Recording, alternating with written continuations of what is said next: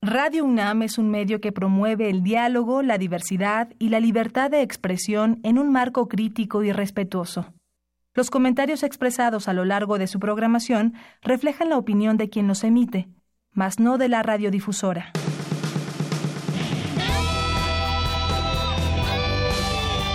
Prisma RU.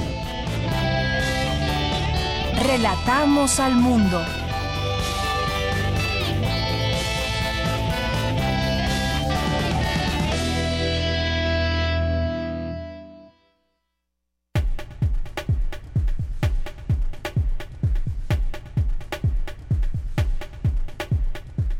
Muy buenas tardes. Sean todos ustedes bienvenidos a este espacio de noticias, este espacio universitario de México para todo el mundo, Prisma RU en el 96.1 de FM. Les saluda aquí en los micrófonos de Yanira Morán. Ya está listo todo el equipo para que usted nos pueda escuchar y le podamos ofrecer la mejor información, ya renovando las actividades también de nuestra casa de estudios. Habrá también mucho que informarles de lo que sucede desde la UNAM y también muchos temas que hay a nivel nacional que trataremos de compartir algunos de ellos con todos ustedes. Eh, vamos a platicar hoy sobre eh, pues los amapoleros de la Sierra de Guerrero serán incluidos en la consulta para el plan de paz, responde López Obrador. Luego de esta petición que hicieron los propios amapoleros, habrá que pues analizar cómo se dará este encuentro y no solamente eso, cómo podría ser el trabajo que eh, se piensa hacer por parte del que será el nuevo gobierno para el plan de paz. Se había hablado en un momento de la amnistía, pero qué significa también que participen los amapoleros de la Sierra de Guerrero, en qué condiciones o qué es lo que piden exactamente, pues será interesante este punto para platicarlo. También en, en Morelos, eh, nos salió esta noticia de que surgen las autodefensas en Morelos, luego de que ya han surgido en otros lugares como Michoacán, como Guerrero, pero ¿qué significa en, en Morelos ya un gobierno saliente, un gobierno que el de Graco Ramírez tuvo, pues sí, muchos conflictos con el tema del narcotráfico, tuvo conflictos también con organizaciones sociales, ¿qué cara le dará al nuevo gobierno, el próximo gobernador, eh, que es Cuauhtémoc Blanco? Bueno, también discutiremos este tema con un corresponsal allá en Morelos. Y también vamos a platicar con Carolina Verduzco, integrante del Comité Pro 68 Libertades Democráticas. Hoy, hace, hoy y ayer, hace 50 años, comenzaba el, el movimiento estudiantil. ¿En qué sentido? En el sentido que se habían enfrentado eh, dos escuelas y luego llegaron los policías un día después, es decir, el día, el día de hoy. Y con ella vamos a recordar algunos aspectos ya en este año que se cumplen 50 años del movimiento de 1968. También vamos a platicar, esto ya en nuestra segunda hora de Prisma RU, con el doctor Rodrigo Páez Montalbán, investigador del Centro de Investigaciones sobre América Latina y el Caribe, el CIALC, de la UNAM cambios en la Constitución de Cuba. ¿Esto qué significa? ¿Habrá cambios radicales en este país? Lo discutiremos con él aquí en este espacio.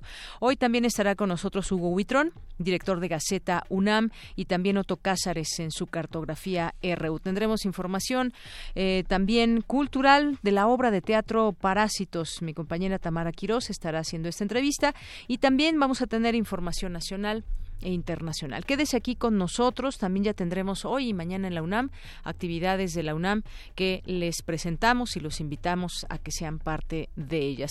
Bien, pues vamos ahora con nuestro resumen informativo. Relatamos al mundo. Relatamos al mundo. En este día, lunes 23 de julio del año 2018, en los temas universitarios, la UNAM será la única institución de Iberoamérica que competirá en el World, en la World Robot Summit 2018 en Japón. En unos momentos tendremos aquí la información. Nuestra máxima casa de estudios generó mapas de intensidades sísmicas y daños en tiempo real, lo que servirá para fortalecer los sistemas y protocolos de protección civil. En los temas nacionales, Marcelo Ebrard, propuesto como secretario de Relaciones Exteriores, dio a conocer que Donald Trump recibió la carta que envió Andrés Manuel López Obrador el pasado 13 de julio. En la misiva, el virtual presidente electo pidió concluir las negociaciones del Tratado de Libre Comercio de América del Norte como un acuerdo trilateral México-Estados Unidos-Canadá. Andrés Manuel López Obrador informó que Morena impugnó ante el Tribunal Electoral del Poder Judicial de la Federación la multa de 197 millones de pesos que el INE le impuso por irregularidades en el fideicomiso para apoyar a los damnificados de los sismos del 19 de septiembre pasado. Por otra parte, el presidente electo adelantó que pronto se dará a conocer la propuesta por la cual Morena renunciará a las prerrogativas que le deben entregar el Instituto Nacional Electoral, que le debe entregar. Señaló que esos recursos servirán para colaborar con el desarrollo del país. Pedro Miguel, administrador del fideicomiso eh, por los demás, aseguró que los recursos recaudados para apoyar a los damnificados de los sismos de 2017 no fueron desviados para la campaña de Andrés Manuel López Obrador. El consejero electoral Ciro Murayama afirmó que el Instituto Nacional Electoral sí tiene la facultad de revisar el fideicomiso porque su creación es producto de un acuerdo del Consejo Nacional de Morena. El senador Mario Delgado presentó la propuesta de austeridad que procesan los diputados electos de Morena para reducir en cuanto, en cuando menos 1.500 millones de pesos el gasto en San Lázaro. Las Secretarías de Relaciones Exteriores y de Economía informaron que el equipo de transición de López Obrador participará en las pláticas para la renegociación del Telecán el próximo 26 de julio en Washington. El Consejo de la Judicatura Federal defendió la compra de un edificio en Avenida Revolución por 106.4 millones de pesos. El inmueble necesita además entre 41 y 69 millones de pesos adicionales para remodelación. Iniciaron las actividades del Consejo de Ministros de la Alianza del Pacífico en Puerto Vallarta, Jalisco, previo a la décima tercera cumbre que se realiza en esta ciudad este lunes y martes. El encuentro que y, el encuentro reúne a los presidentes de México, Colombia, Perú, Chile, Argentina, Brasil y Uruguay. Los trabajos de reconstrucción en el edificio que colapsó el 19 de septiembre pasado en el multifamiliar de Tlalpan iniciaron ya. La primera etapa durará cerca de dos meses. Campesinos del estado de Guerrero solicitaron al presidente electo López Obrador eh, que legalice que legalice el cultivo de la amapola en sus comunidades. La empresa Bimbo suspendió el reparto de sus productos en nueve de sus rutas en el puerto de Acapulco debido a la inseguridad. El alcalde electo del municipio de Buenavista Tomatlán, en Michoacán, Eliseo Delgado, fue asesinado en frente de las instalaciones de la presidencia municipal. Adelfo Regino, propuesto por López Obrador para coordinar asuntos indígenas, se pronunció por fortalecer cuerpos de seguridad comunitarios. En los temas de economía y finanzas, el secretario de Hacienda, José Antonio González Anaya, se reunió con el secretario del Tesoro de Estados Unidos, Steven Mnuchin, y el ministro de Finanzas de Canadá, William Monroe, con quienes conversó sobre la reactivación de las negociaciones del acuerdo comercial. Javier Jiménez Espriu, propuesto como secretario de Comunicaciones para la siguiente administración, dijo que al igual que el nuevo aeropuerto, también analizarán el proyecto del tren México-Toluca referente a los costos de la obra y su diseño. La Secretaría de Hacienda informó que en la actual Administración Nacional Financiera logró un incremento nominal del 94% en su cartera de crédito al sector privado. Y en temas de cultura, la jefa de gobierno de la Ciudad de México, electa Claudia Sheinbaum, dio a conocer que Alfonso Suárez del Real será el próximo secretario de Cultura de la Ciudad de México. Por su valor emblemático y para integrar al gremio a sistemas de seguridad social, la Ciudad de México declaró la lucha libre como patrimonio cultural. El escritor chiapaneco René Morales ganó el Premio Mesoamericano de Poesía, esto en su edición decimotercera, en el marco de la Feria Internacional del Libro de Guatemala. Y en la UNAM, ¿qué hacer y a dónde ir? No te puedes perder La Hora Elástica, programa nocturno de revista conducido por el músico, actor de cabaret, escritor y compositor Fernando Rivera Calderón y la escritora y conductora Luisa Iglesias. En este espacio la inteligencia, la cultura y el humor nos permiten darle una lectura a la realidad que no le dan los programas de siempre y donde el tiempo se hace elástico para darle paso a la conversación y a la música, a la poesía y a la prosa en voz de sus autores y también al sentido del humor. Sintoniza hoy, en punto de las 20:30 horas, la señal de TV UNAM por el canal 20.1 de televisión abierta. Recuerda que tienes hasta hoy para enviar tus documentos y participar en el diplomado Décima Generación, la dimensión ambiental en el diseño y la ejecución de políticas públicas, organizado por la Dirección General de Atención a la Comunidad de la UNAM.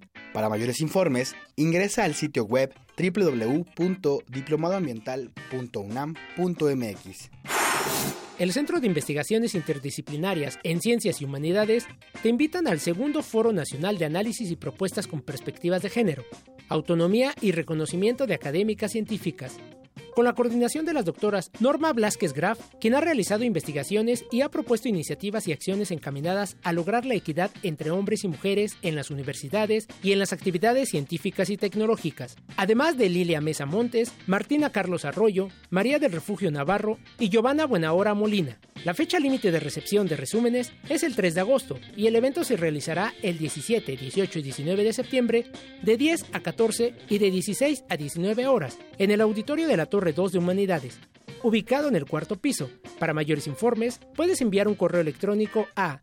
huacuz.unam.mx dirigido a Ángeles García Huacuz o al teléfono 5623-0222 extensión 427-69.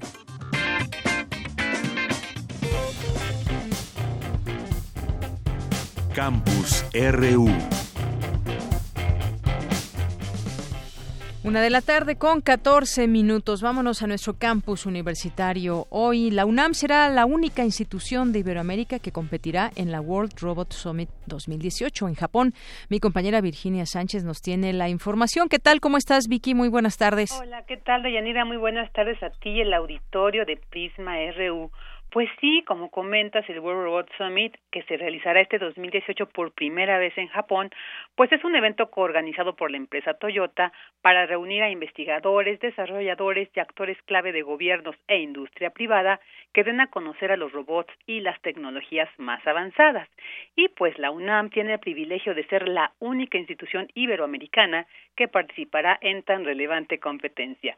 Y es que integrantes del Laboratorio de Biorrobótica de la Facultad de Ingeniería concursarán en la faceta real y virtual para la categoría de robots de servicio con el robot Takeshi.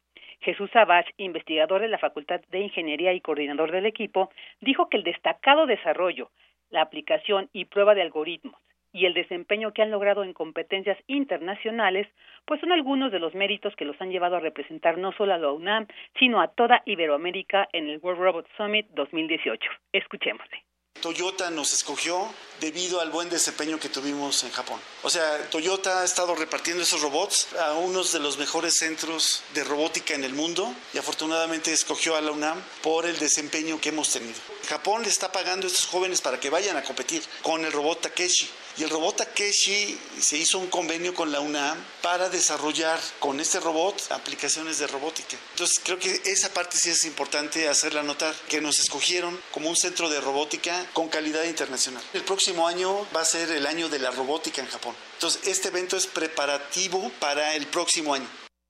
Y en tanto, Edgar de Jesús Vázquez Silva, él es estudiante de Ingeniería Mecatrónica y el responsable del robot Takeshi, bueno, así mismo como, como, como escuchamos a Jesús Savage, pues después de que Toyota buscara en universidades del mundo especialistas en el ámbito de robótica de servicios para prestar por tres años a algunos de sus robots y probar en ellos los desarrollos de algoritmos, pues fue como bien menciona, eh, Takeshi llegó desde el mes de febrero de este año a la UNAM, por lo que el equipo Pumas, así lo señaló Edgar de Jesús Vázquez Silva, pues es el único en nuestro país que cuenta con un autómata con tales características.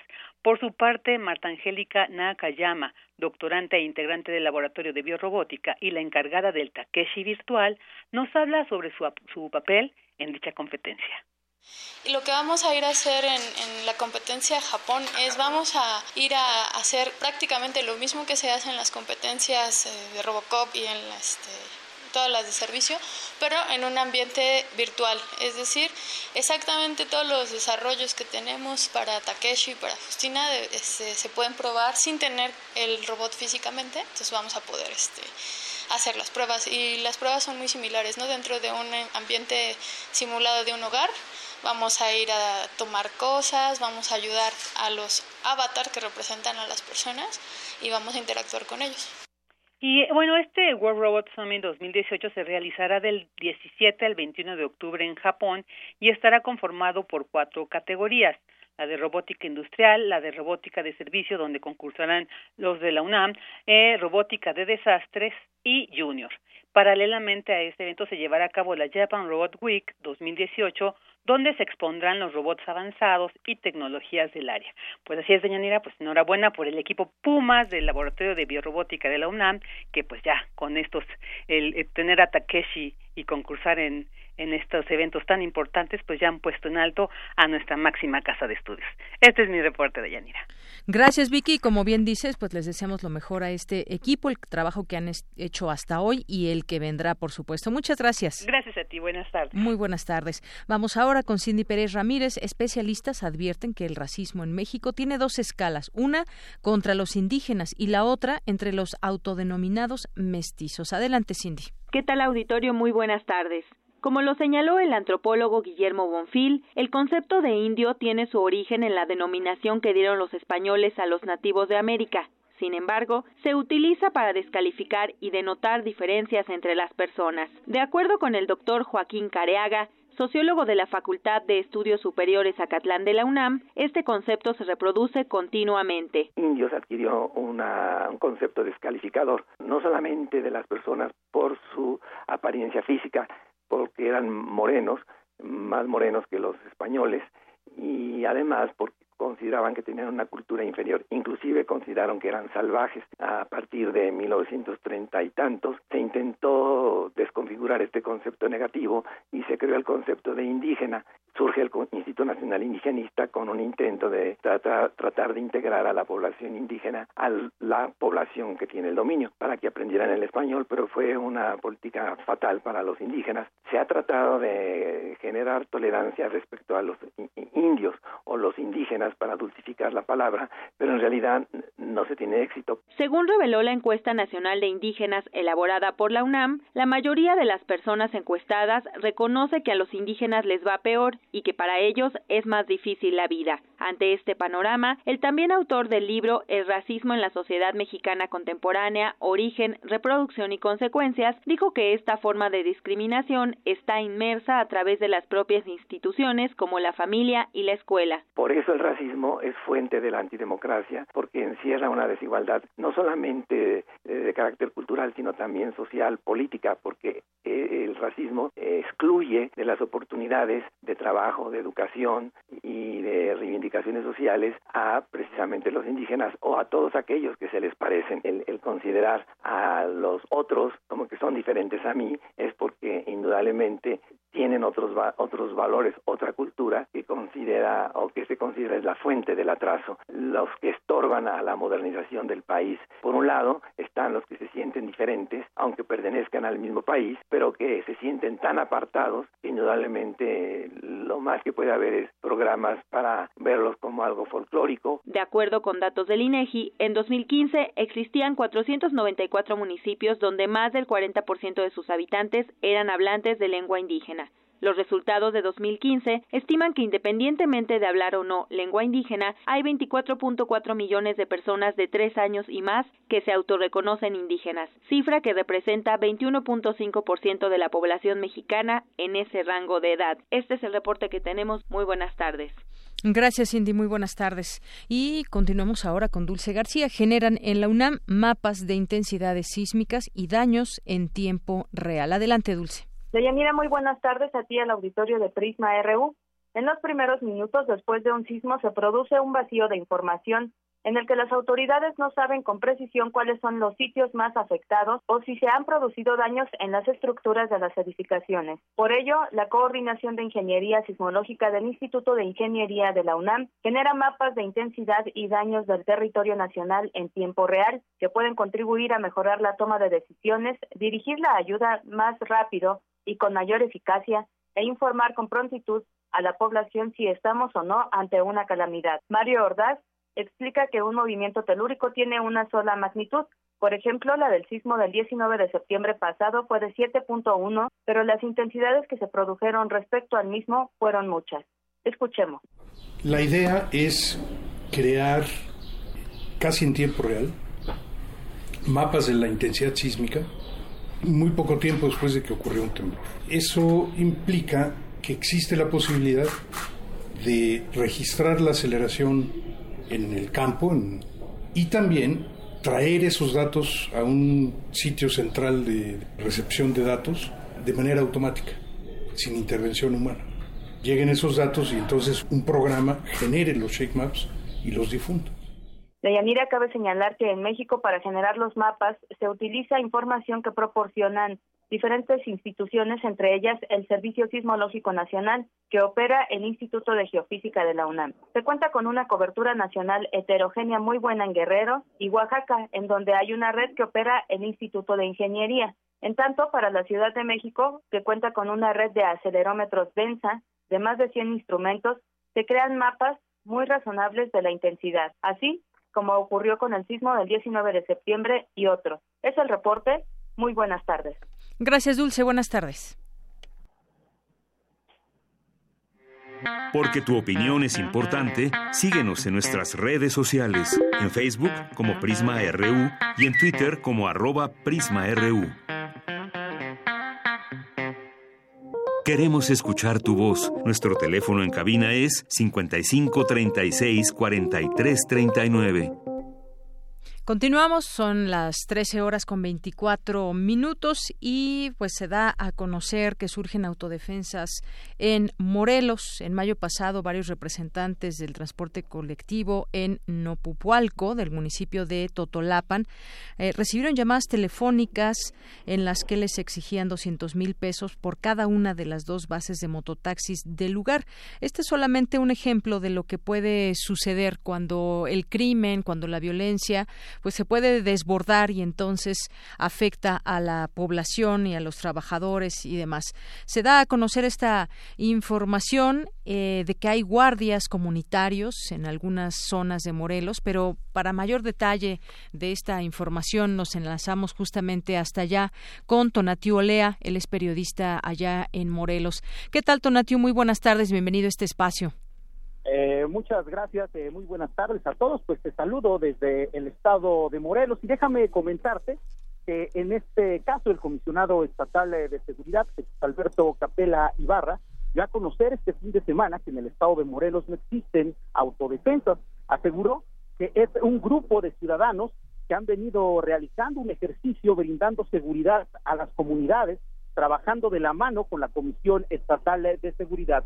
Cabe señalar que estos eh, ciudadanos organizados cuentan con radios de comunicación, teléfonos celulares y en algunos eh, municipios, como es el de Tlalnepantla, ubicado en los altos eh, de Morelos, colocan barricadas en las entradas y salidas de la localidad, pidiendo la identificación de las personas que los pobladores no reconocen, cuestionando a dónde se dirigen y el motivo de la visita. Los otros municipios donde existen eh, ciudadanos organizados brindando seguridad son Atlatlaucan y Tlayacapan. El comisionado estatal de seguridad eh, reiteró que no existen autodefensas en el estado de Morelos, que siempre han existido el reconocimiento mixto en la autoridad y que en lo que, que no es lo mismo que está sucediendo en Michoacán, que no tiene que nada que ver la realidad de Michoacán con el estado de Morelos. La información eh, muchas gracias, Tonatiu. Entonces, bueno, se niega por parte de esta autoridad que nos comentas el, surgimiento de autodefensas o de policías comunitarios. Sin embargo,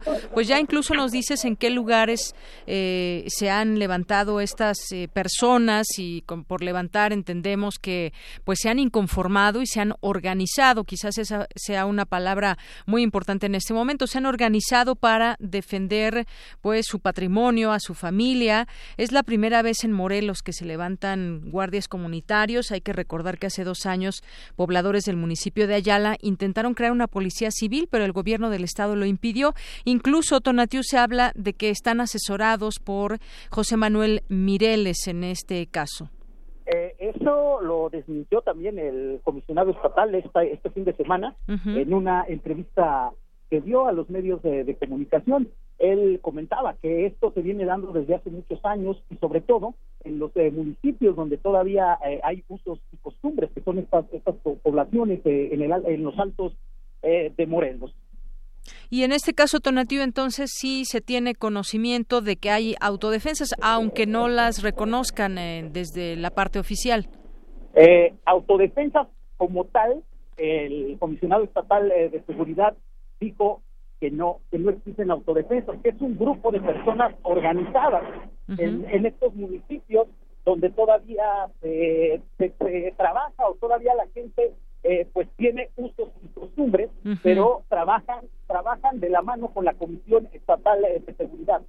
Muy bien, entonces eh, digamos que desde la parte oficial no existen y sin embargo están eh, trabajando con las personas que se habrían organizado en estos lugares. Efectivamente, efectivamente. Muy bien, bueno, pues te agradezco mucho, Tonatiu.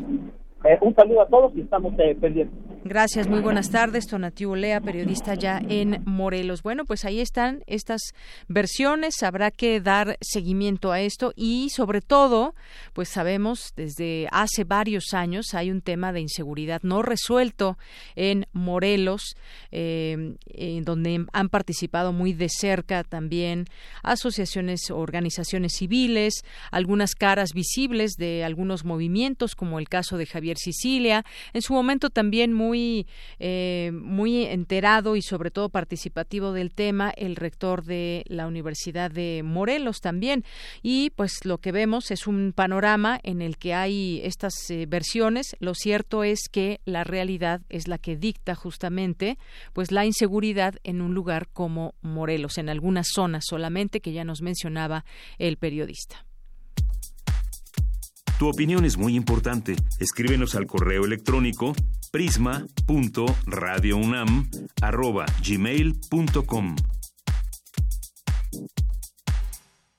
Una con 29 minutos y ahora nos vamos hasta Guerrero. Allá se encuentra Juan Angulo, director del periódico El Sur de Guerrero. ¿Qué tal, Juan Angulo? ¿Cómo estás? Muy buenas tardes. Sí, buenas tardes, Deyanira, a tus órdenes. Bueno, pues nos da mucho gusto platicar contigo y también en esta ocasión para que nos eh, nos hables de pues los amapoleros de la Sierra de Guerrero que podrían o serán incluidos en la consulta para el plan de paz es lo que respondió Andrés Manuel López Obrador, presidente electo. El sábado es lo que respondió a los productores de amapola de la Sierra de, de Guerrero que los incluirá en la consulta para elaborar este plan para la paz, así como la ley de amnistía y la legalización del cultivo de amapola, como lo han venido pidiendo por medio de la Unión de Comisarios de la Sierra y coordinación de la Policía Ciudadana de Leonardo Bravo y Eduardo Neri. Y bueno, pues antoja un tema nada fácil en este sentido porque legalizar el cultivo de amapola pues trae pues habrá que ver todas las consecuencias o no que trae todo este este tema. ¿Qué es lo que ha pasado en las últimas horas o cuál es esta intención? Platícanos, Juan. Sí, sí, mira, el jueves en, en una comunidad que se llama Los Morros, en, en la sierra de, Leonardo Bravo, se reunieron eh, los miembros de esta unión de comisarios y de la policía ciudadana que recientemente formaron. Y eh, allí eh, la, el sentido el objetivo principal de la reunión fue eh, hacer un llamado a los candidatos electos, a los candidatos, a los alcaldes electos de tres municipios de la sierra y al diputado local para que eh, eh, se involucraran en las tareas de pacificación de la zona. Es una zona donde ha habido eh, mucha violencia en los últimos, en el último par de meses. Un grupo de de, varios hombres armados entraron a comunidades de esa zona, eh, hubo, hubo un comisario muerto, eh, se suspendieron el, servicio de, de transporte, de, las clases en las escuelas, se cerró un hospital muy grande de filo de caballos el que atiende a, a eh, decenas de comunidades de esa parte de la sierra. Entonces ellos se organizaron y la reunión tenía ese objetivo y también en la misma reunión eh, acordaron entrar en contacto con el equipo de transición de Andrés Manuel López Obrador para conocer los alcances de la propuesta que está haciendo de una ley de amnistía, de eh, por la pacificación, incluso pensar en la legalización de las drogas como de la marihuana y, la, y de la amapola, como lo dijo eh, Olga Sánchez Cordero, que se propone sea la, la próxima secretaria de gobernación. Entonces querían esto, entrar en, contacto con el equipo de transición y el sábado mismo, el mismo Andrés Manuel López Obrador dijo que eh, va a entrar en contacto con ellos y que eh, los va, a ser uno de los grupos que serán consultados en estos foros e, e invitados a estos foros que comenzarán a principios de agosto. Esto es muy rápidamente eh, lo que hay que informar de, de este de este hecho Así es. de Yanira. Así es, es lo, lo último que ha eh, sucedido, esta reunión que nos platicas, donde estuvieron tres alcaldes electos, un diputado local, y sin embargo esta, esta siembra de amapola se plantea, y hay que mencionarlo, me parece que es muy importante, con files, fines medicinales solamente.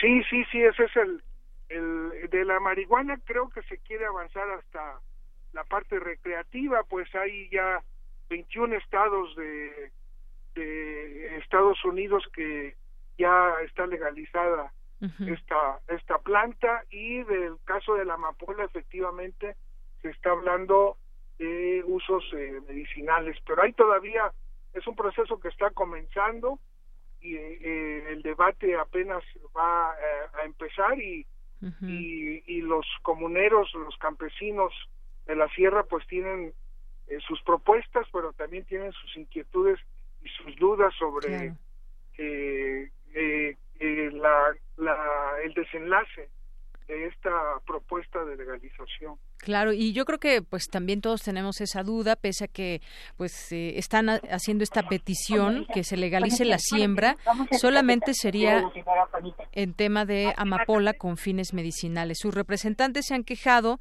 de que pues estos campesinos son perseguidos por el gobierno, acosados por el crimen organizado que además les compra sus cosechas y que son los que menos ganan, pues venden el producto al precio que les fija las bandas criminales que trafican y comercializan este producto. Así que pues me parece que será interesante por lo pronto discutir el tema, ver cómo se empieza a hablar de él, porque evidentemente pues sabemos que el tema de las drogas es un, un debate que tiene que haber a nivel nacional y donde estén muchos involucrados, no solamente las personas eh, como los campesinos, también por otra parte las autoridades y ver de qué manera se puede resolver en este caso este conflicto que están manifestando, pero por otra el tema de la legalización de, de las drogas. se había hablado, por ejemplo, de la marihuana, no de la amapola, pero veremos si también o cómo se da este, este encuentro y qué deriva de ello, Juan.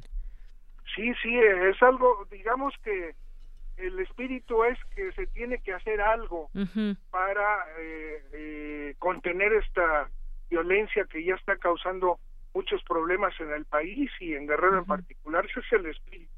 Oye, Juan, de, las propuestas, ¿no? ¿Y se tiene idea más o menos cuántos eh, amapoleros o cuántos eh, campesinos estarían participando?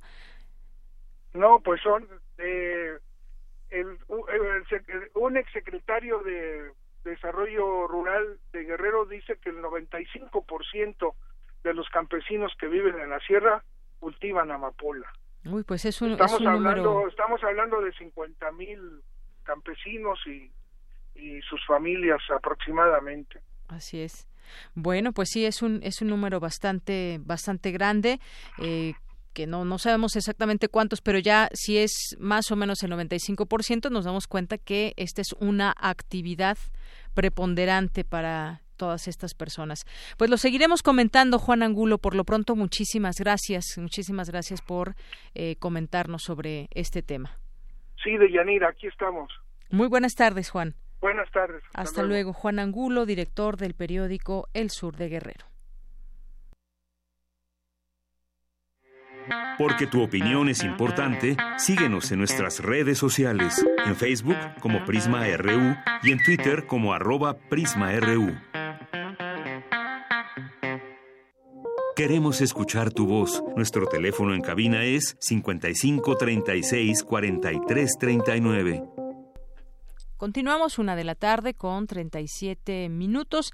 Hoy hace 50 años un enfrentamiento entre grupos de estudiantes de bachillerato infiltrados por pandilleros, por provocadores con nexos políticos, seguido de una violenta represión policial fue el detonante del mayor movimiento estudiantil en la historia de México. Estos sucesos de los días 22 y 23 de julio de 1968 convirtieron las consecuencias de este pleito callejero entre estudiantes en demandas democráticas, entre ellas diálogo público, libertad para los presos políticos, desaparición del cuerpo de granaderos, destitución de jefes policíacos, derogación de los artículos 145 y 145 bis del Código Penal Federal relacionados con el delito de disolución social e indemnización a familiares de muertos y heridos. Hoy para hablar de este tema tenemos en la línea telefónica, le agradezco mucho nos tome esta llamada, a Carolina Verduzco, integrante del Comité Pro 68 Libertades Democráticas. ¿Qué tal, Carolina? bienvenida a este espacio de Prisma RU de Radio UNAM. Pues muchas gracias por la invitación, me da gusto esta entrevista. Eh, Carolina, pues hace 50 años surgía este, pues las primeras situaciones de este movimiento estudiantil de 1968. Decía antes de que entráramos contigo en esta llamada que los sucesos del 22 y 23 de abril, de julio, perdón, detonaron este movimiento y esas consecuencias que había habido de lo que parecía un pleito quizás estudiantil con infiltrados y, porros, pues derivó en toda esta organización. ¿Tú cómo recuerdas? ¿Dónde estabas en este, un día como hoy hace 50 años, Carolina? Mira, uh, vamos, a, vamos viendo una parte conceptual. Ciertamente ese pleito en la Ciudadela muchas veces se dice ahí surgió el movimiento. No es así, ahí no surge el movimiento. Tendríamos que hablar de antecedentes y ciertamente los sucesos de, el, eh, de la ciudad de la ciudadela el día 23 podemos considerar que son el antecedente más inmediato ligado con el eh, con el movimiento pero propiamente el 23 no genera el, eh, el movimiento. Ni siquiera hay una huelga después de la agresión a, a los estudiantes. Siguen en clases y bueno sí hay socialmente pues eh, una una cierta indignación de un acto más represivo de, de la policía. Eso eh, eso es lo que tenemos el movimiento no surge el, eh, el día 23 siguen los estudiantes en en clase y es hasta el día 26 cuando ah, hay una una manifestación que va del, del Carrillón al Zócalo hacer una protesta, es una pequeñísima manifestación. El, eh, el día 26 se están ah, haciendo también otras conmemoraciones por el aniversario de la Revolución ah, Cubana. No obstante, esta pequeña manifestación decide pues hacer algo ah, que, que no era lo que se estilaba en el, en el tiempo. El Zócalo estaba pues prácticamente vetado para para los eh, para las manifestaciones eh, no oficiales y se decide que eh, no es un asunto propiamente del Politécnico estudiantil y que hay que ir a hacer esa protesta al zócalo, al zócalo de la ciudad. Esta manifestación el día 26 es brutalmente reprimida y los estudiantes se repliegan antes de llegar al Zócalo, no, no les permitieron la llegada al Zócalo, se repliegan rumbo a la, a la, a la Alameda. En la Alameda, en el hemiciclo Juárez, se está haciendo una celebración por la Revolución Cubana y llegan ahí los estudiantes ya golpeados y también corriendo, huyendo de la de la represión y ellos eh, les respondían a los granaderos también con eh, con piedras pero llegan y ahí eh, los granaderos no solamente agreden a los mm, a los muchachos que se, se estaban manifestando sino que agreden también a los que estaban en la celebración de la de la Revolución Cubana. De ahí todos se, se repliegan en la Escuela Superior de Economía del Politécnico, en donde se está realizando un festival también por eh, para conmemorar el, aniversario de la de la Revolución Cubana. Ese festival eh, cultural estaba Judith, Reyes, eh, estaba ahí cantando, se transformó en una asamblea. Esto es el día 26 y el día 26 ya podemos hablar uh, propiamente de el movimiento estudiantil porque es el día en el que se, se da el primer llamado a la huelga. Es la primera huelga, el, el, 26, pero además, como es viernes, se, se decide, nosotros nos vamos a huelga, los de, los de la Escuela de Economía del Politécnico, pero convocamos al estallamiento de la huelga para el día 29, que es el lunes. ¿no? Ah, hacemos esta, esta convocatoria y ahí mismo en esa asamblea se toman una serie de acuerdos que ah, se les conoce a veces como el primer pliego petitorio. En realidad es, son los acuerdos y ahí ya se esbozan lo que serían las demandas del movimiento.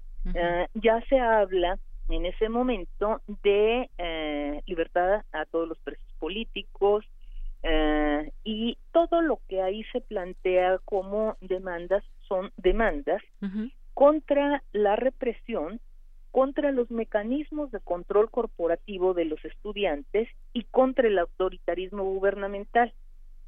No es el pliego eh, final que acabamos de, escuchar, ese pliego se da a conocer hasta el, hasta el día 5 del, del siguiente mes. Eh, en ese momento solamente se esbozan lo que sería la esencia de las demandas del, eh, eh, del, movimiento contra el autoritarismo y la represión. y eso se, se va a mantener casi de manera idéntica en lo que fue después el pliego que se da a conocer en el Carrillón el día 5 del siguiente mes. Se elabora ahí como producto de, de la, mm, del acuerdo de la asamblea del día 26 se elabora el boletín que se da, eh, que, se imprime el día 27 y se difunde ya en, sábado, el, eh, el 27, ya convocando a la, a la huelga, ahí se decía de todo el Politécnico, en ese momento todavía era más limitado el asunto, solamente se pensaba, llamamos, dice, dice el primer boletín, a todo el Politécnico a estallar la huelga el, eh, el día 29, el lunes. Sin embargo, eh, el movimiento pues realmente fue una, una explosión, pero el día 5 ya hay una cantidad muy grande de escuelas, no solamente del Politécnico, sino de muchas, de muchos eh, otros, eh, otros lugares. Entonces, ciertamente lo de la ciudadela es el antecedente más inmediato hay otros antecedentes propiamente de movimiento. Eh, la Ciudadela no es el único. Es eh, un año antes, es un antecedente muy importante porque es la primera huelga triunfante después de, de, muchísimos años de derrotas y derrotas y derrotas, que es un movimiento estudiantil que es, se, se declara huelga nacional en solidaridad con los estudiantes de, eh, de la Escuela de Agricultura Hermanos Escobar en Chihuahua.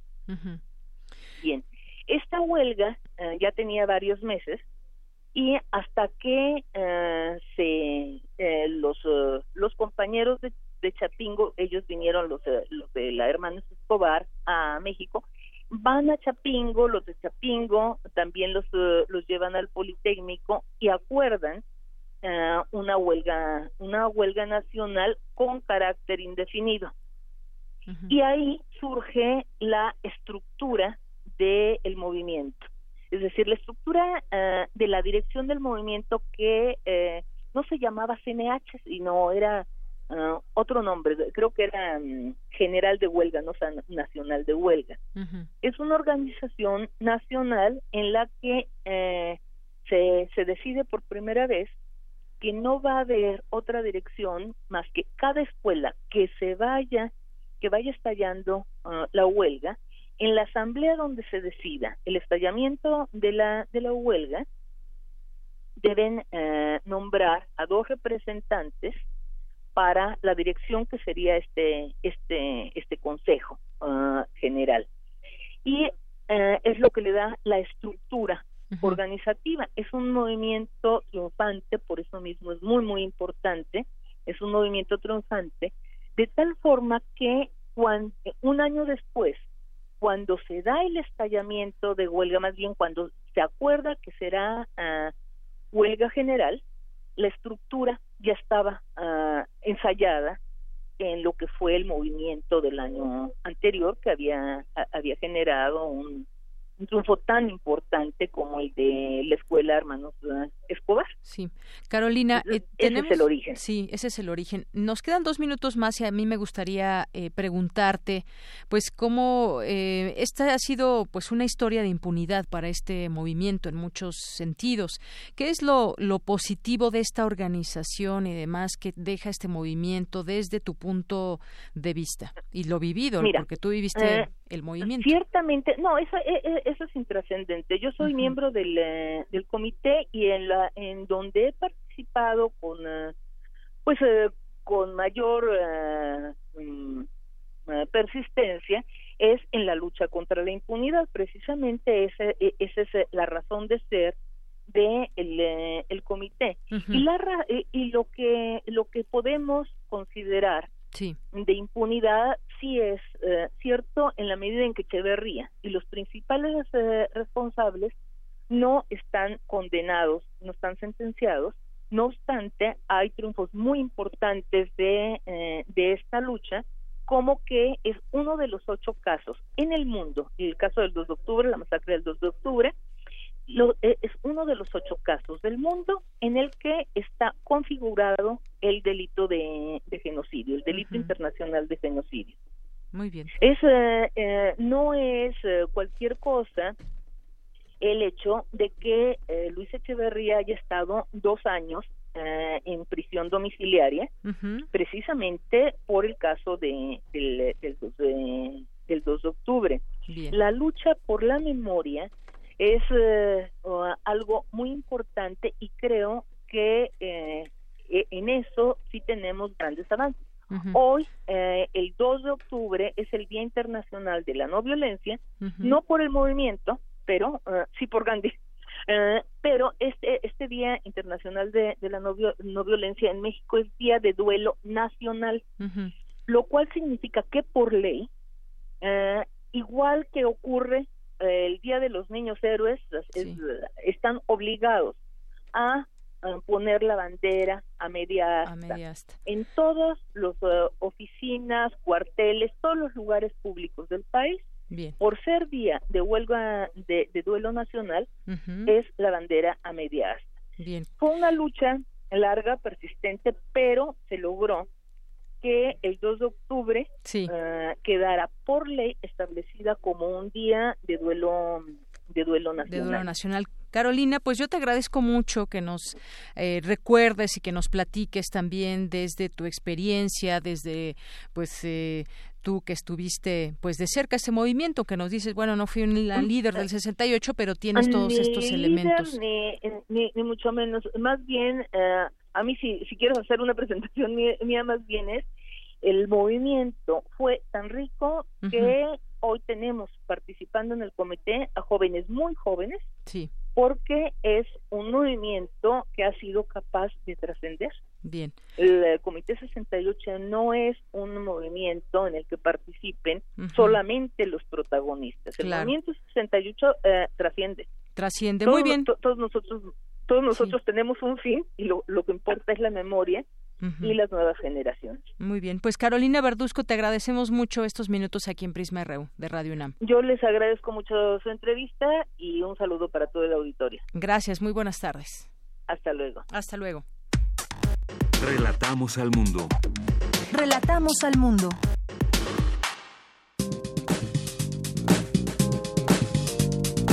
Cultura RU.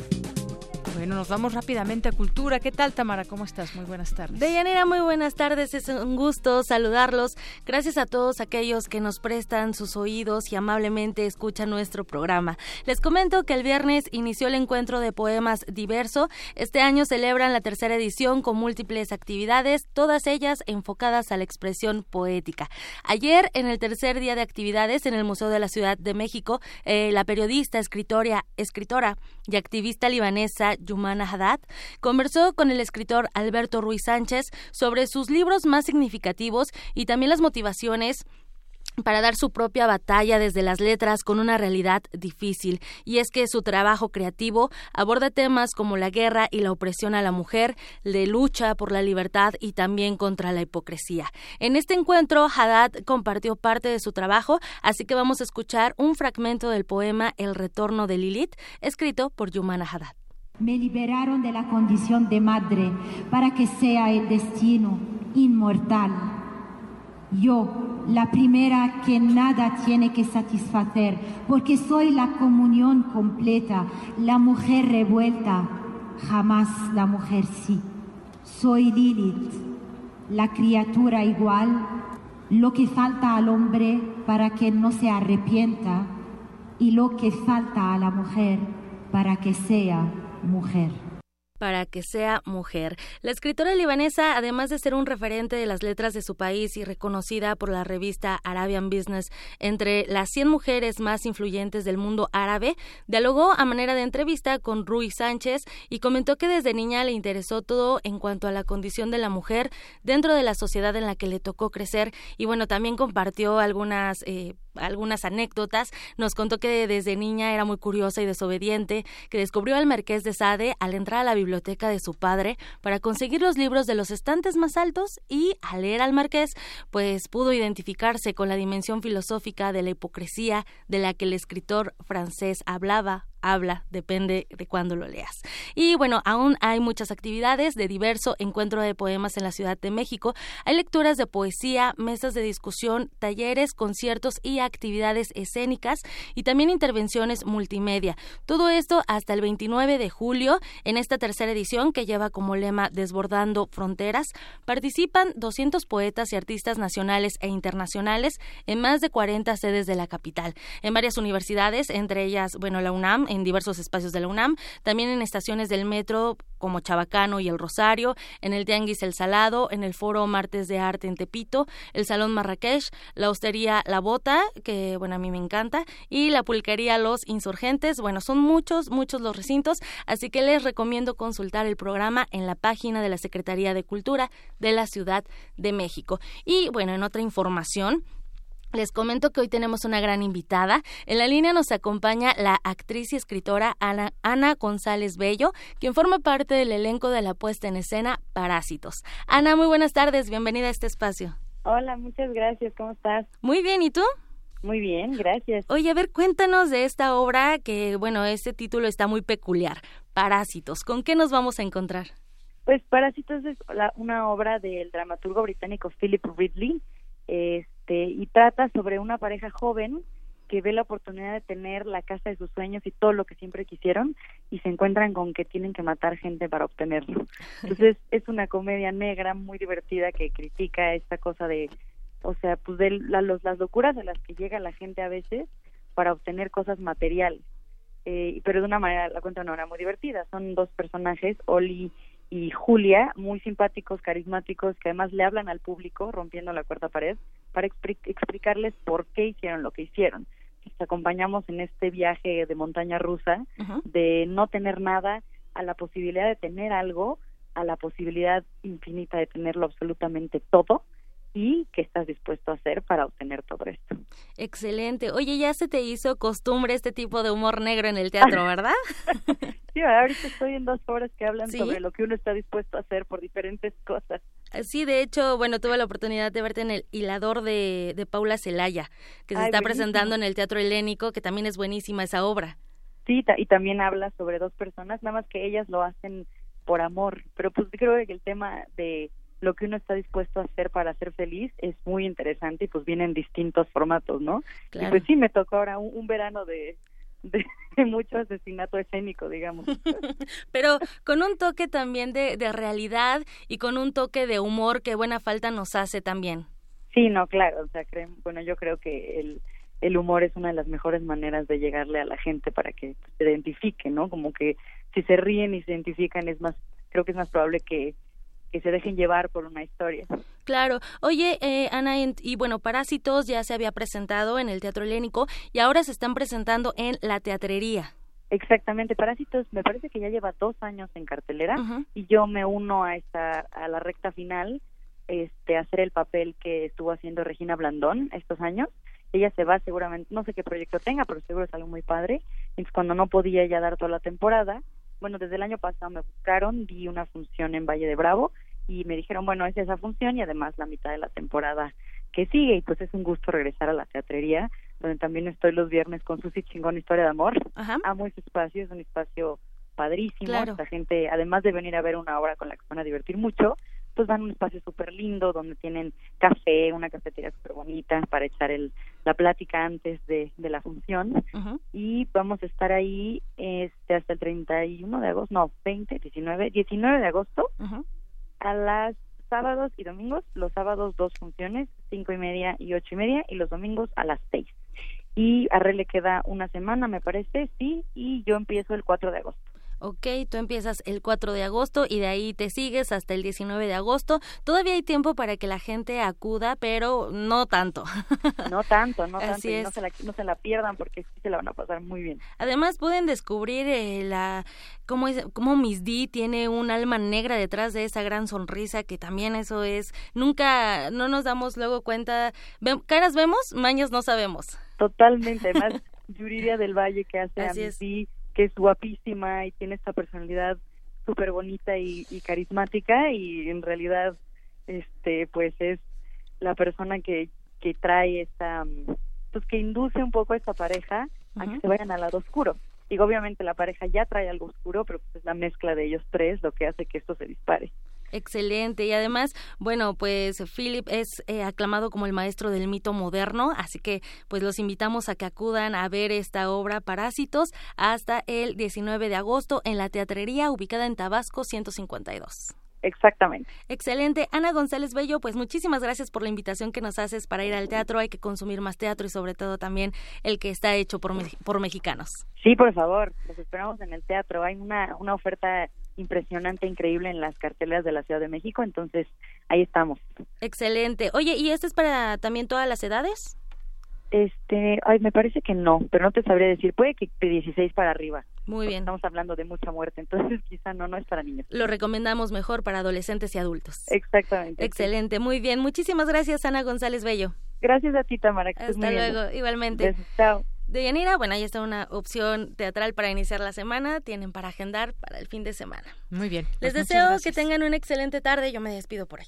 Gracias, Tamara. Muy buenas tardes. Vamos, mientras tanto, a hacer un corte. Regresamos con más información a la segunda hora de Prisma RU.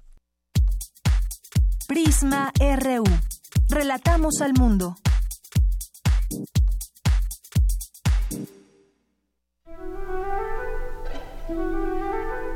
Amigos, yo soy Paulina Rivero Weber, directora del programa universitario de bioética. Yo los invito a escuchar El Árbol de las Ideas, Arte, Ciencia y Filosofía para la Vida. Es una coproducción con Radio UNAM en donde dialogamos con algunas de las grandes mentes de la filosofía y las ciencias en México acerca de los temas más importantes en el campo de la bioética. No se lo pierdan todos los miércoles a las 4 de la tarde aquí por el 96.1 de FM Radio UNAM. Experiencia sonora.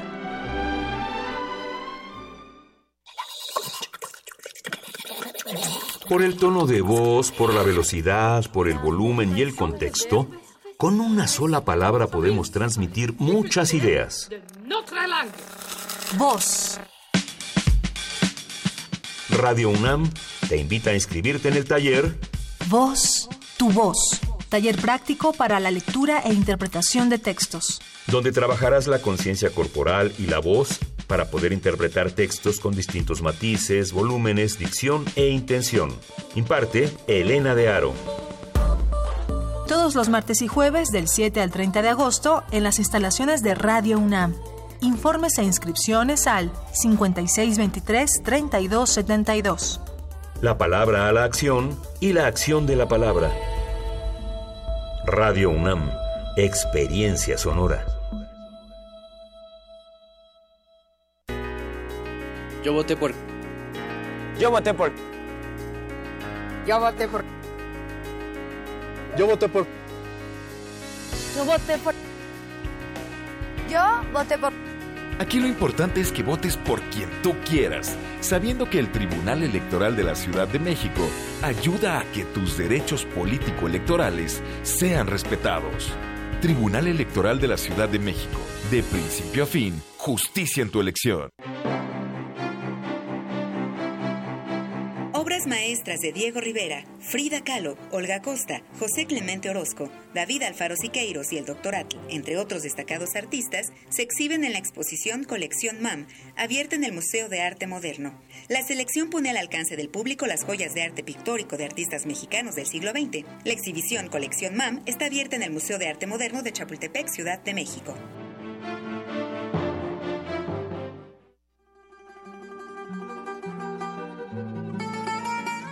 De Alcorcón a los Balcanes. De Cabo Verde a la India. Se parte de este viaje por la música del mundo. Mundofonías. Una expedición de Araceli Zigane y Juan Antonio Vázquez. Sábados a las 18 horas por el 96.1 de FM. Radio UNAM. Experiencia sonora.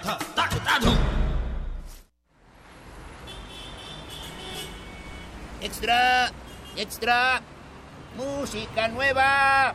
En voz de sus creadores y sus intérpretes. Extra, extra.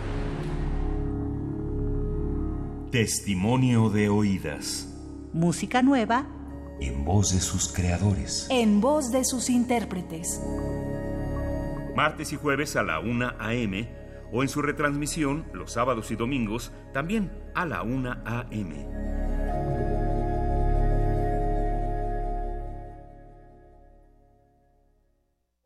Queremos escuchar tu voz. Nuestro teléfono en cabina es 55 36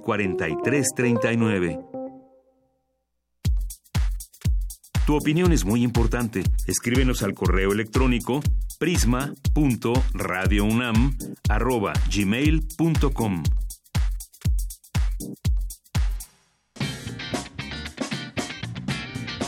Mañana en la UNAM, ¿qué hacer y a dónde ir? Como parte de la conmemoración por los 50 años del movimiento estudiantil del 68, se realiza la puesta en escena Se hace camino al danzar, cartografía de la resistencia, proyecto que pretende reocupar con la danza una serie de espacios divididos en dos bloques, aquellos que fueron ocupados por el ejército, como el patio de la Preparatoria 2 en San Ildefonso, Ciudad Universitaria y el casco de Santo Tomás del Instituto Politécnico Nacional, y aquellos que han alojado ejercicios de resistencia, como el Palacio de la Autonomía, el de Medicina y la Plaza de las Tres Culturas. Esta propuesta, integrada por piezas de coreógrafos y compañías, estará disponible de mayo a noviembre en distintas sedes. Consulta los horarios en www.culturaunam.mx diagonal M68.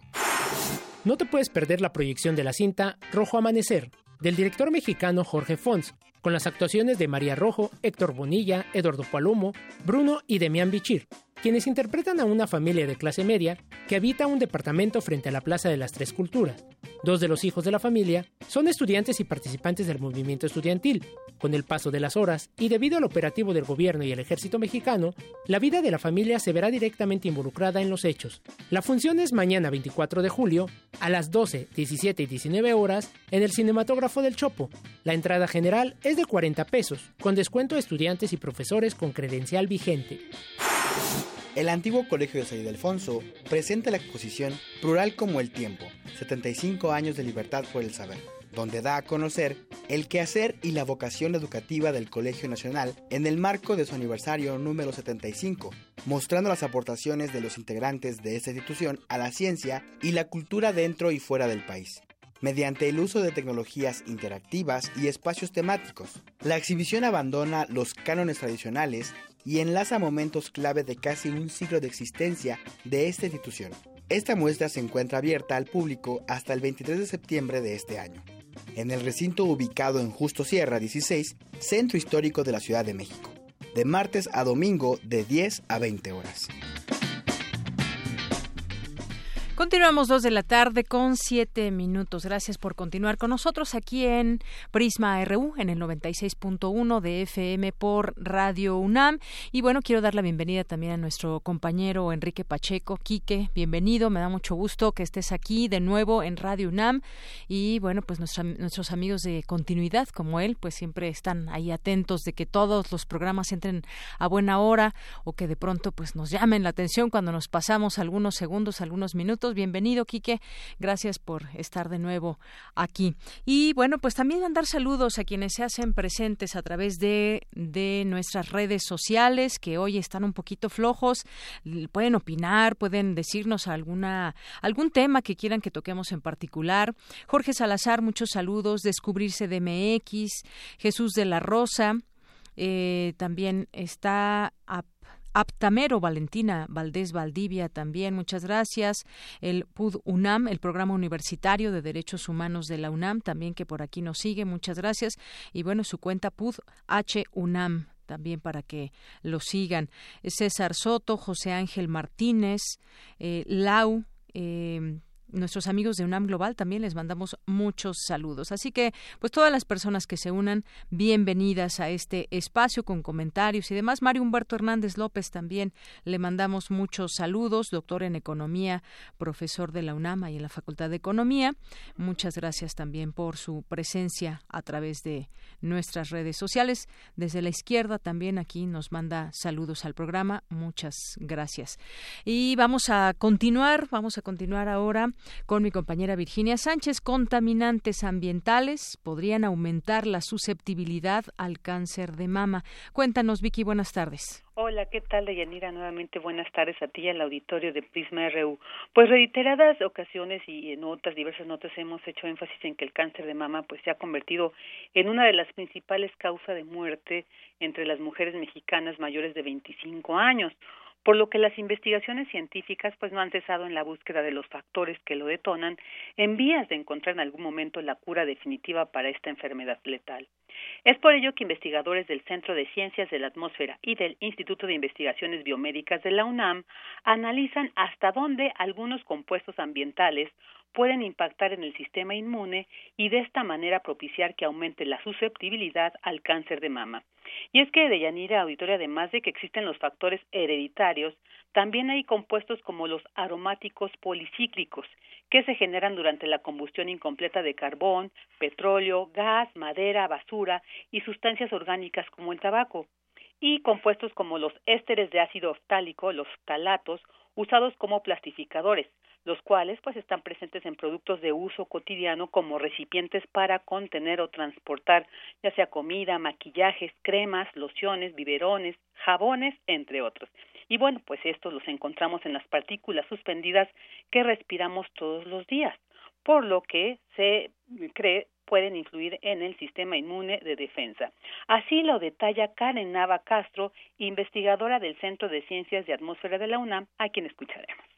Los factores genéticos están per se, ¿no? Y esos son propios pues, de la persona y de la herencia genética que tenga. Sin embargo, estos compuestos, bueno, la idea o el enfoque del proyecto que yo tengo es, puede ser no importa qué perfil genético tengas, el asunto es que como estos compuestos, pues no solo te los comes, ¿no? O sea, en el agua, ¿no? Porque se generan también en diferentes plásticos, los eftalatos están presentes en maquillajes, en cremas, en lociones, le pegan a tu sistema de defensa, puede ser que tú vayas a desarrollar cáncer de mama de entrada porque tú tienes una carga genética, pero puede ser que el desarrollo del tumor, el desarrollo del cáncer, se pueda ver modulado por esta exposición.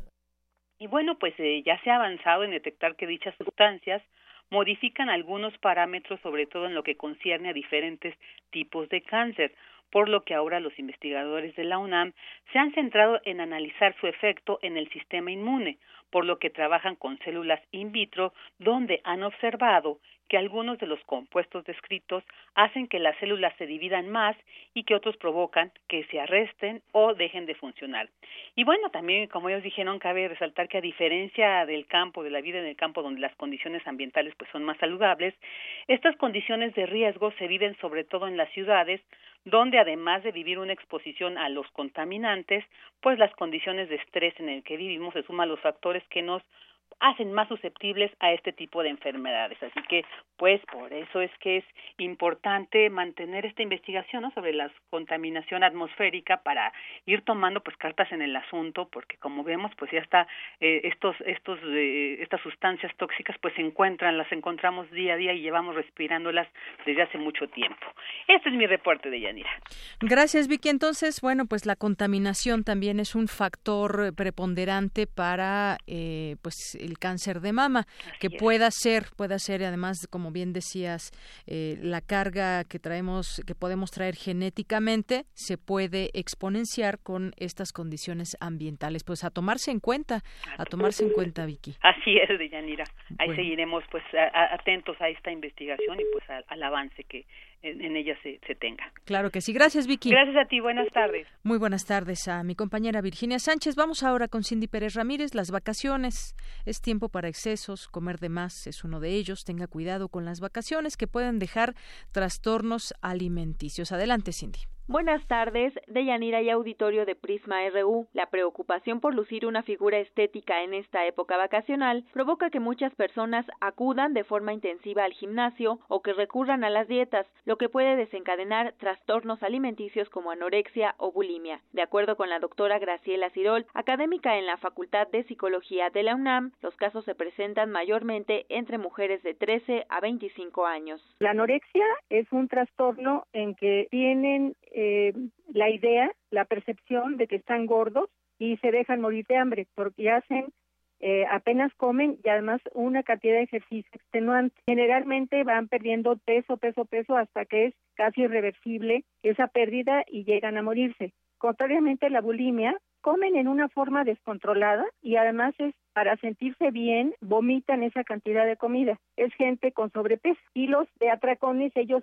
se diferencian de la bulimia porque ellos no vomitan. En los últimos 20 años, los casos aumentaron un 300%. Es por ello que la investigadora invitó a tomar en cuenta las señales que podrían indicarnos si una persona sufre de alguno de estos padecimientos. Los anoréxicos generalmente quieren comer solos porque obviamente no comen, pero así no van a estar eh, siendo molestados por la por la familia, ¿no? Pues el síntoma de alarma es ver que esas niñas o los niños, aunque en menor cantidad, están bajando de peso. Y en la bulimia se esconden como para vomitar. Un síntoma de alarma para las bulímicas es que inmediatamente después de comer, con cualquier pretexto se van al baño. El Centro de Estudios para el Adelanto de las Mujeres y la Equidad de Género de la Cámara de Diputados indicó que entre el 19 y 30% de las mujeres universitarias presenta algún tipo de trastorno alimenticio y obsesión sobre su imagen corporal. Hasta aquí el reporte. Muy buenas tardes.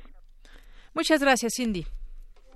Queremos escuchar tu voz. Nuestro teléfono en cabina es 55 36 43 39. Porque tu opinión es importante, síguenos en nuestras redes sociales, en Facebook como Prisma RU y en Twitter como arroba PrismaRU.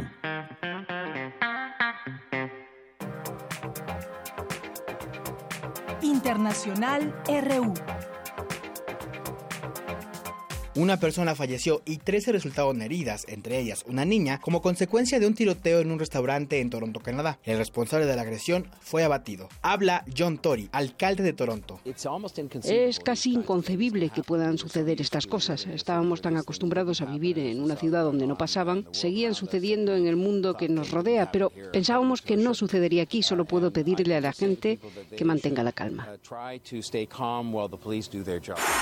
El presidente iraní Hassan Rouhani advirtió a Estados Unidos que empezar un conflicto con Irán supondría la madre de todas las guerras, por lo que recomendó a Washington no jugar con fuego. En respuesta, el presidente Donald Trump advirtió a Irán sobre consecuencias que muy pocos han sufrido a lo largo de la historia si amenaza a la Unión Americana. Habla el presidente iraní Hassan Rouhani. Los estadounidenses dicen que no permitirán que Irán exporte ni una gota de petróleo. Creen que Irán es tan débil. ¿Qué piensan? Sin duda no pueden pensar eso. Nos defenderemos. Somos hombres de resistencia. Toda la nación iraní resistirá. En Los Ángeles, California, agentes de la policía capturaron a un hombre que tomó como rehenes a varias personas y se atrincheró en una tienda. En los hechos, una mujer murió. Miles de personas salieron a las calles de Nicaragua para protestar en contra del presidente Daniel Ortega. Las marchas fueron convocadas por la Alianza Cívica, que aglutina a diversos organismos de la sociedad civil. En este marco, el cardenal Leopoldo Bernés denunció que la Iglesia Católica, que actúa como mediadora en el diálogo, está siendo atacada por sectores oficialistas y descartó que quieran un golpe de Estado. El ex vicepresidente de Estados Unidos, Joe Biden, consideró que la separación de niños migrantes de sus padres bajo la administración del presidente Donald Trump es uno de los momentos más oscuros en la historia de Estados Unidos. El presidente Trump afirmó que su campaña fue ilegalmente espiada en el 2016, al tiempo que acusó en sus redes sociales al FBI de esa acción a través de Carter Page, un asesor en política exterior para la campaña. En otro tema, el mandatario estadounidense calificó de ilegal haber sido grabado sin su consentimiento por su exabogado Michael Cohen, mientras ambos discutían la posibilidad de comprar el silencio de una exmodelo de Playboy con la que el presidente había tenido relaciones sexuales. El ultraderechista brasileño Jair Bolsonaro, ex capitán del ejército, fue proclamado candidato presidencial por el Partido Social Liberal para las elecciones de octubre. En Alemania, al menos 14 personas resultaron heridas luego de que un sujeto las atacó con un cuchillo en un autobús de pasajeros. La policía informó que el atacante está detenido, sin embargo, no dio detalles de la identidad del agresor. Las autoridades francesas iniciaron una investigación sobre uno de los guardaespaldas del presidente Emmanuel Macron que fue captado en video golpeando a un manifestante en mayo pasado. Con el 57% de los votos, Pablo Casado derrotó a Soraya Sáenz Santamaría para la presidencia del Partido Popular. Casado sucede al expresidente del gobierno español Mariano Rajoy, que dirigió durante 14 años a la primera fuerza política española.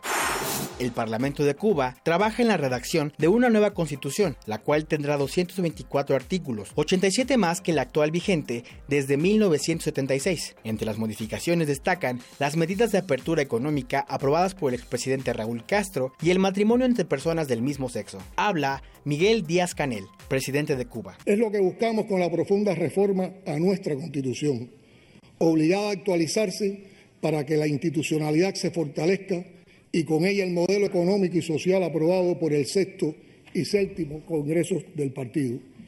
Bienaventurada oportunidad que nos obliga a repensarnos como nación y a hurgar en el seno de nuestras esencias con la participación de todos Continuamos dos de la tarde con 20 minutos. Gracias en la información internacional a Rodrigo Aguilar y Néstor Leandro. Vamos ahora a hablar de qué cambiará con la nueva constitución de Cuba. Cuba ya se prepara para aprobar una nueva constitución que sustituirá a la aún vigente, que data de 1976. La nueva norma abrirá las puertas al mercado y la inversión privada sin abandonar su cauce socialista. Y hay varias, eh, varios aspectos clave de este nuevo texto que vamos a platicar con el doctor Rodrigo Páez Montalbán. Él es investigador del Centro de Investigaciones sobre América Latina y el Caribe de la UNAM. ¿Qué tal, doctor? Bienvenido a este espacio. Muy buenas tardes. Ah, muy buenas tardes, Yanira. Me da mucho gusto estar de nuevo en Radio UNAM. Gracias, doctor. Para nosotros también siempre es importante escucharlo, pues habrá cambios en la Constitución de Cuba. Algunos lo podrán ver cambios muy radicales o cambios que ya necesitaba la isla. ¿Cómo ve usted los próximos cambios que habrá en esta Constitución? Eh, me parecen cambios muy importantes, ¿no? Si tenemos en cuenta que la Constitución actualmente vigente es del 1976, es una Constitución ya vieja de 42 años. El mundo ha cambiado pues radicalmente, no en muchos aspectos y por supuesto Cuba no ha estado ajena a esos cambios.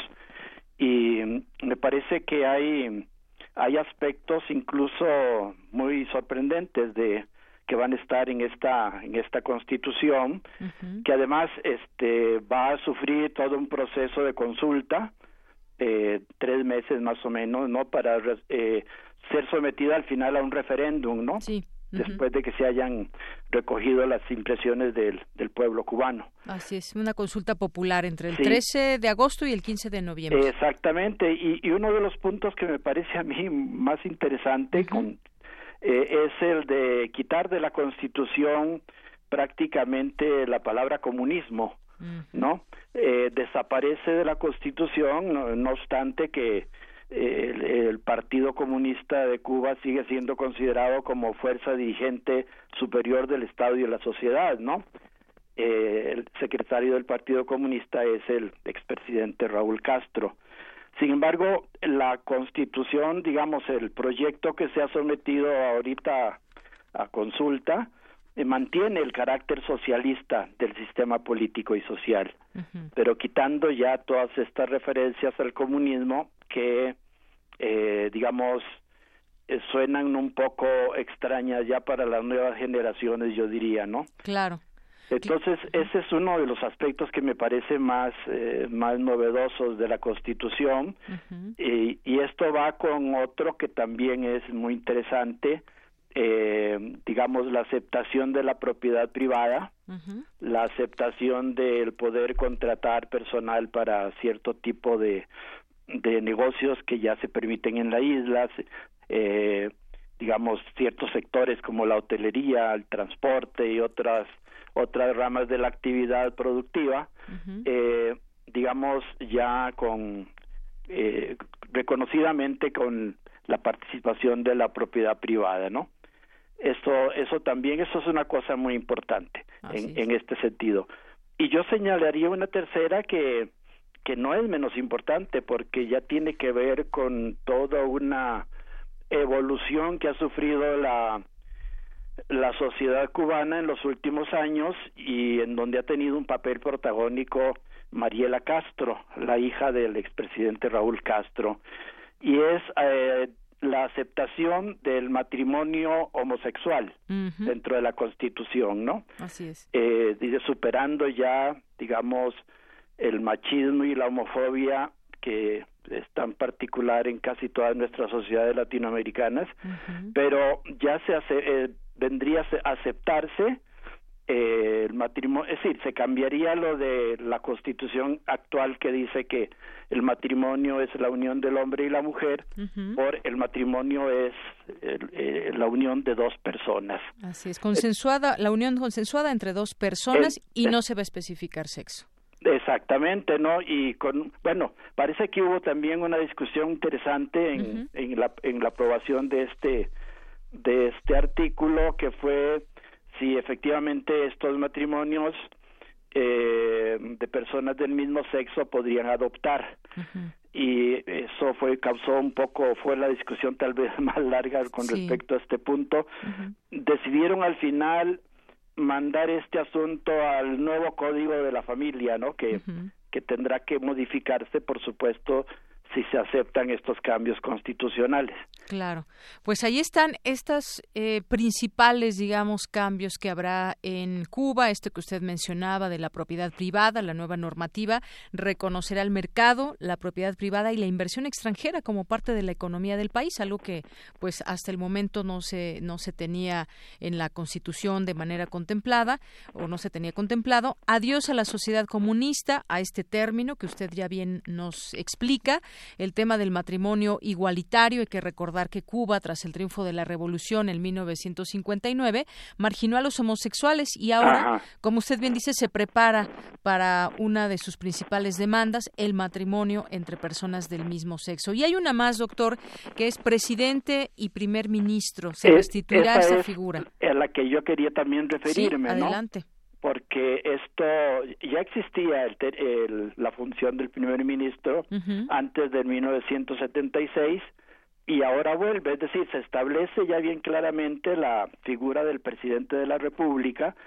y, y del vicepresidente, que tienen que ser personas mayores de 60 años y no durar más de 10 años, es decir, dos en dos periodos de 5 años máximo. Máximo. Y luego eh, la figura del del eh, primer ministro, ¿no? Que es prácticamente eh, va a ser un sistema complejo, ¿no? Entre presidencialista y y, y digamos también este eh, cómo se llama parlamentario no entonces es una una un cambio interesante digamos una se le va a quitar toda esta rigidez, creo yo, pues se pretende quitar esta rigidez con que en Cuba se ha manejado el poder en digamos centrado en, figuras muy importantes, no como la de la que fue Fidel Castro durante tanto tiempo, ¿no? Y luego su hermano Raúl.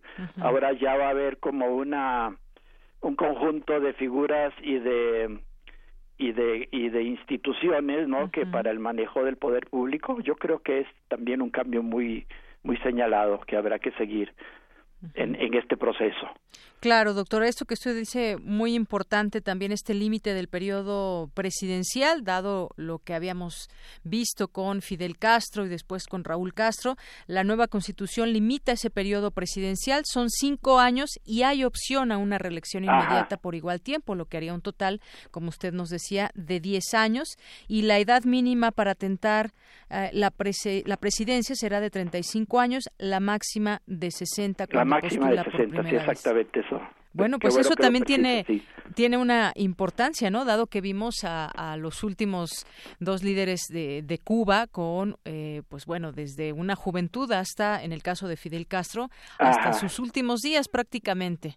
Sí, Fidel Castro llenó prácticamente toda la segunda la segunda parte del siglo XX eh, como figura central, eh, no solo de Cuba, no, yo diría en muchos aspectos de América Latina y del y del mundo en desarrollo sobre todo. Así es, ya cuando pues bueno no podía eh, pues estar al frente del gobierno y salir como comúnmente lo hacía, pues deja a su cargo a su hermano que fue que es Raúl Castro y bueno pues todo esto cambia, quizás habrá también que preguntarle a los propios cubanos qué es lo que piensan de todos estos cambios. Me imagino que será pues bienvenida todos estos cambios que hacen que Cuba se vaya viendo como un país que se moderniza. ¿Qué opina usted? Sí, yo creo que eso es muy importante y se moderniza en muchos aspectos en donde efectivamente eh, son aspectos de derechos humanos.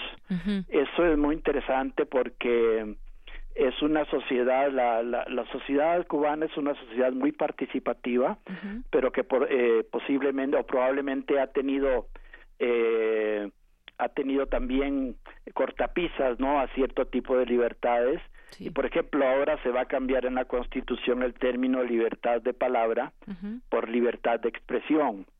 Es decir, eh, es mucho más amplio no hablar de expresión que hablar de palabra. Y eso también señala como un eh, pareciera que es solamente un detalle de un detalle etimológico, ¿no? Y sin embargo, no, es una concepción mucho más amplia la que se está proponiendo para la sociedad cubana. Claro, doctor, y e iremos viendo estos cambios porque en el tema de la libertad de expresión también mucho, mucho se ha dicho, mucho se ha comentado la manera en que se puede expresar la gente o no. Sabemos que hay, pues están como, como en muchos lugares, pues los medios oficiales, pero pues podríamos quizás hablar de lo que viene para Cuba en este tema del periodismo y la libertad de expresión. Sí, que además es inevitable ahora, sobre todo a medida que Cuba se va a tener por ya ya lo está haciendo, ¿no?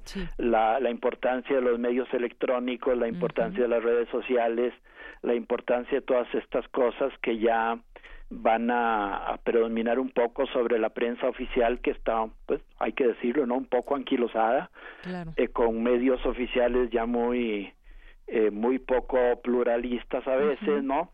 Entonces yo yo sí creo que que la participación activa de la sociedad cubana es la que está tratando de o va, va a tratar de de ir adquiriendo más y ampliando esos espacios. Claro, tendrán que, conectarse al mundo también en este sentido. Y doctor, pues también la relación con Estados Unidos, que será muy interesante ver hacia dónde va ese bloqueo al que muchos años ha mantenido Estados Unidos sobre Cuba, también tendría que cambiar con esta nueva constitución. Sobre todo, bueno, ahora, digamos, eh, desgraciadamente la llegada de Trump a la presidencia de Estados Unidos eh, supuso, ha supuesto una, como se ha detenido un proceso de acercamiento que fue muy intenso con Obama, eh, hasta el establecimiento de las relaciones diplomáticas entre los dos países, la, llega el concierto de los Rolling Stones, en fin, toda esta cuestión que uno decía, ya eh, se va a ir ampliando mucho más la relación eh, Cuba-Estados Unidos y vemos ahora que que por este asunto tan extraño, ¿no? De, de los ruidos esos que supuestamente han afectado a algunos de los de los miembros de la delegación norteamericana en Cuba sí. y, y, y toda la, la reacción tan tan dura del gobierno de Estados Unidos. Eh, en fin, yo espero que que frente a este este tipo de reformas constitucionales también eh, ojalá se lograra una apertura del del gobierno de Estados Unidos no hacia hacia esta nueva ampliación de derechos en la, en la isla. Claro, pues lo seguiremos comentando, doctor. Por lo pronto, pues yo le agradezco mucho que nos platique de este de este tema. También veremos cómo cambia en términos de economía para que el dólar no tenga esta preponderancia en la isla, donde los turistas van y si no tienen dólares, pues prácticamente no. La gran tarea ahorita unificar las dos monedas. Eso es uno- una de las de las eh, tareas más difíciles que tiene en la parte económica Claro. el, el gobierno cubano actualmente. Así es, y no solo los turistas, pues también obviamente los cubanos, Hola, estas sí, tiendas donde claro. solamente se puede comprar en dólares y demás. Ajá. Pero bueno, lo seguiremos platicando si le parece bien. Claro que sí, con mucho gusto, Yanira. Bueno, muchas gracias por lo pronto. Gracias a ustedes, me dio mucho gusto estar aquí en el, en el programa. Gracias, doctor. Hasta luego. Hasta luego. Muy buenas tardes al doctor Rodrigo Páez Montalbán, investigador del Centro de Investigaciones sobre América Latina y el Caribe, el CIALC de la UNAM. Relatamos al mundo. Relatamos al mundo. Porque tu opinión es importante, síguenos en nuestras redes sociales, en Facebook como Prisma RU y en Twitter como arroba PrismaRU.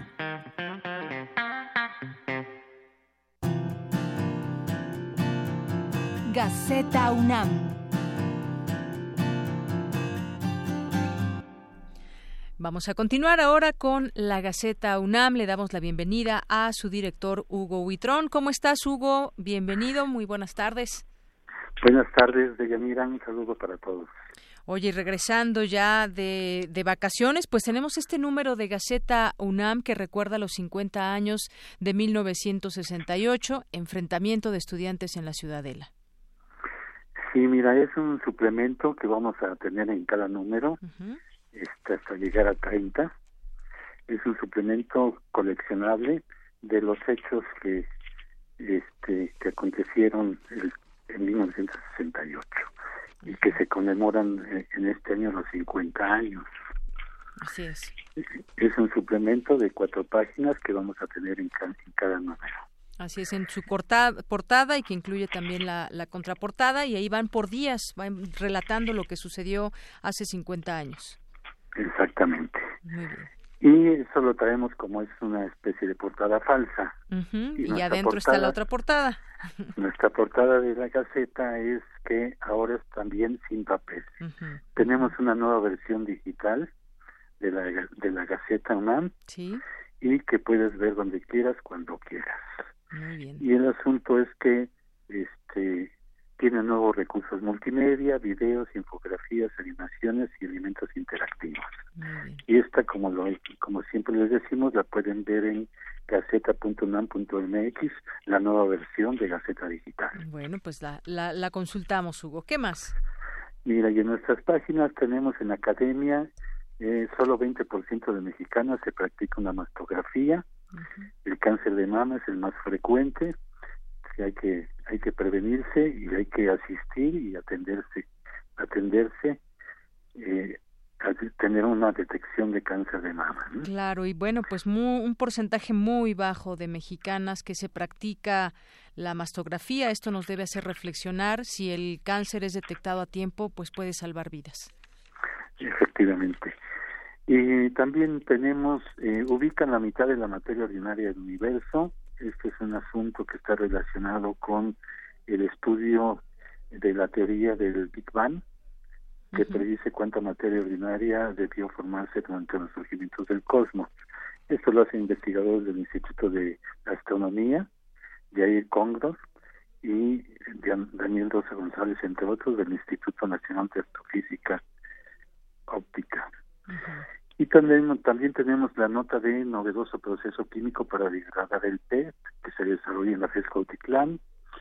otra nota sobre el consumo diario de aflatoxinas, que esto tiene que ver con lo que consumimos a diario en alimentos comunes como maíz, arroz, cacahuates, nueces, embutidos. Terrible, los comemos todos los días. Sí, los comemos todos los días y no sabemos lo que estamos eh, consumiendo. Así es. Bueno. En otra página tenemos que la muestra sobre la vaquita marina, que es una especie de eh, una especie en peligro y es una exposición que la pueden ustedes visitar en, en Universum. Es una exposición sobre la sobre este este pez este que está en peligro de extinción y que quedan muy pocas muy pocos ejemplares en el mundo. Bien, pues qué más. Y tenemos que en comunidad tenemos la eh, se graduó como pedagoga a los 65 años de, a los 65 años de edad. Es una historia de vida de Guadalupe Rosas que se recibió con mención honorífica como pedagoga. Muy bien, pues enhorabuena. Sí, y también tenemos una una nota que, que, es sobre eh, los tomos y la la biblioteca que hay en el Palacio de la Medicina, una vasta información histórica, filosófica, ética y antropológica, que la tenemos en el, en el antiguo Palacio de la Medicina, es un archivo histórico, libros, expedientes, legajos clasificados, es una nota muy agradable y que pueden ir a visitar al antiguo Palacio de Medicina en el centro. Bien, pues gracias por la invitación. Y como siempre, eh, traemos nuestra agenda nuestra agenda de todas las actividades académicas, culturales y deportivas de la semana. Eh, y los cursos de educación continua, los que pueden asistir en esa misma agenda. Pues eso es parte de lo que traemos en la Gaceta el día de hoy. Y eh, como tú dices, regresamos regresamos de vacaciones con, con una nueva Gaceta digital Así es, ya la tenemos aquí abierta. Invitamos a toda la gente que nos está escuchando a que la pueda consultar a través de gaceta.unam.mx. Sí, así es, Yanira, pues este, les agradecemos mucho, les enviamos un saludo y como siempre les reiteramos, sean felices.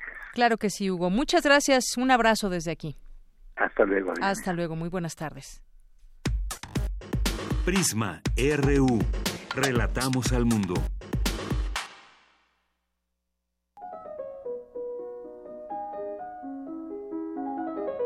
Cartografía RU con Otto Cázares.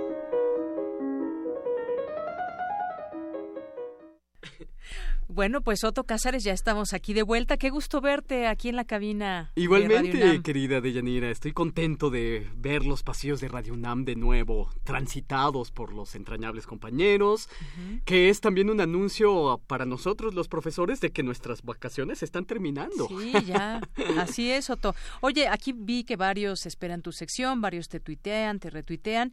Nos dice también aquí, aprovecho rápidamente para mandar un mensaje que nos dice Diogenito, bueno, aunque se le, aunque sea, les mando saludos a todo el equipo. Por cierto, feliciten a quien programó a las 10 la noticia del enfrentamiento en la Ciudadela, como lo hicieron hace 50 años, lo dio según yo Ruiz Montaño. Fíjate que yo me perdí a las 10 de la mañana, justo empezábamos nuestra reunión, pero pues bueno, ahí programas especiales por lo del 68. Claro, claro, claro que y, y, vienen muchos más y muchas más reflexiones al respecto. Así que escúchenos y Andrea González que nos dice no estamos de flojitos, tenemos mucho trabajo. Bueno, de participativos luego aquí en las redes sociales, no, no flojitos.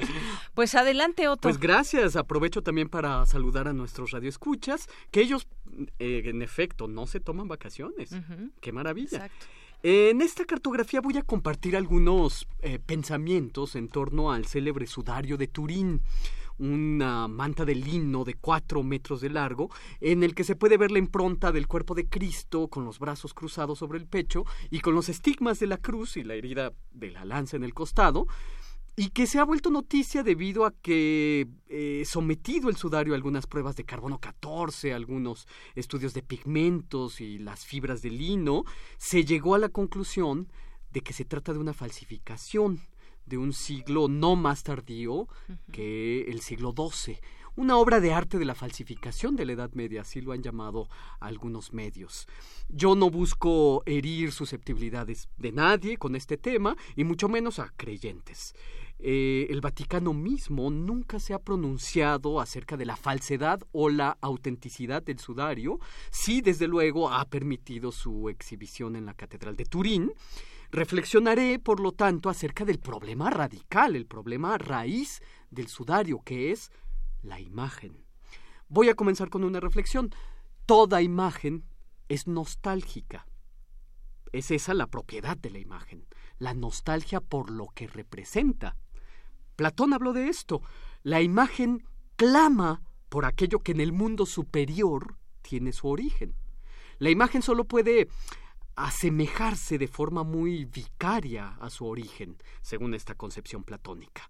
En el mito del origen del dibujo, un amante tiene que ir a batallar contra el enemigo. La amante entonces toma un pedazo de carbón y traza sobre la pared el contorno de la silueta que proyecta su amante.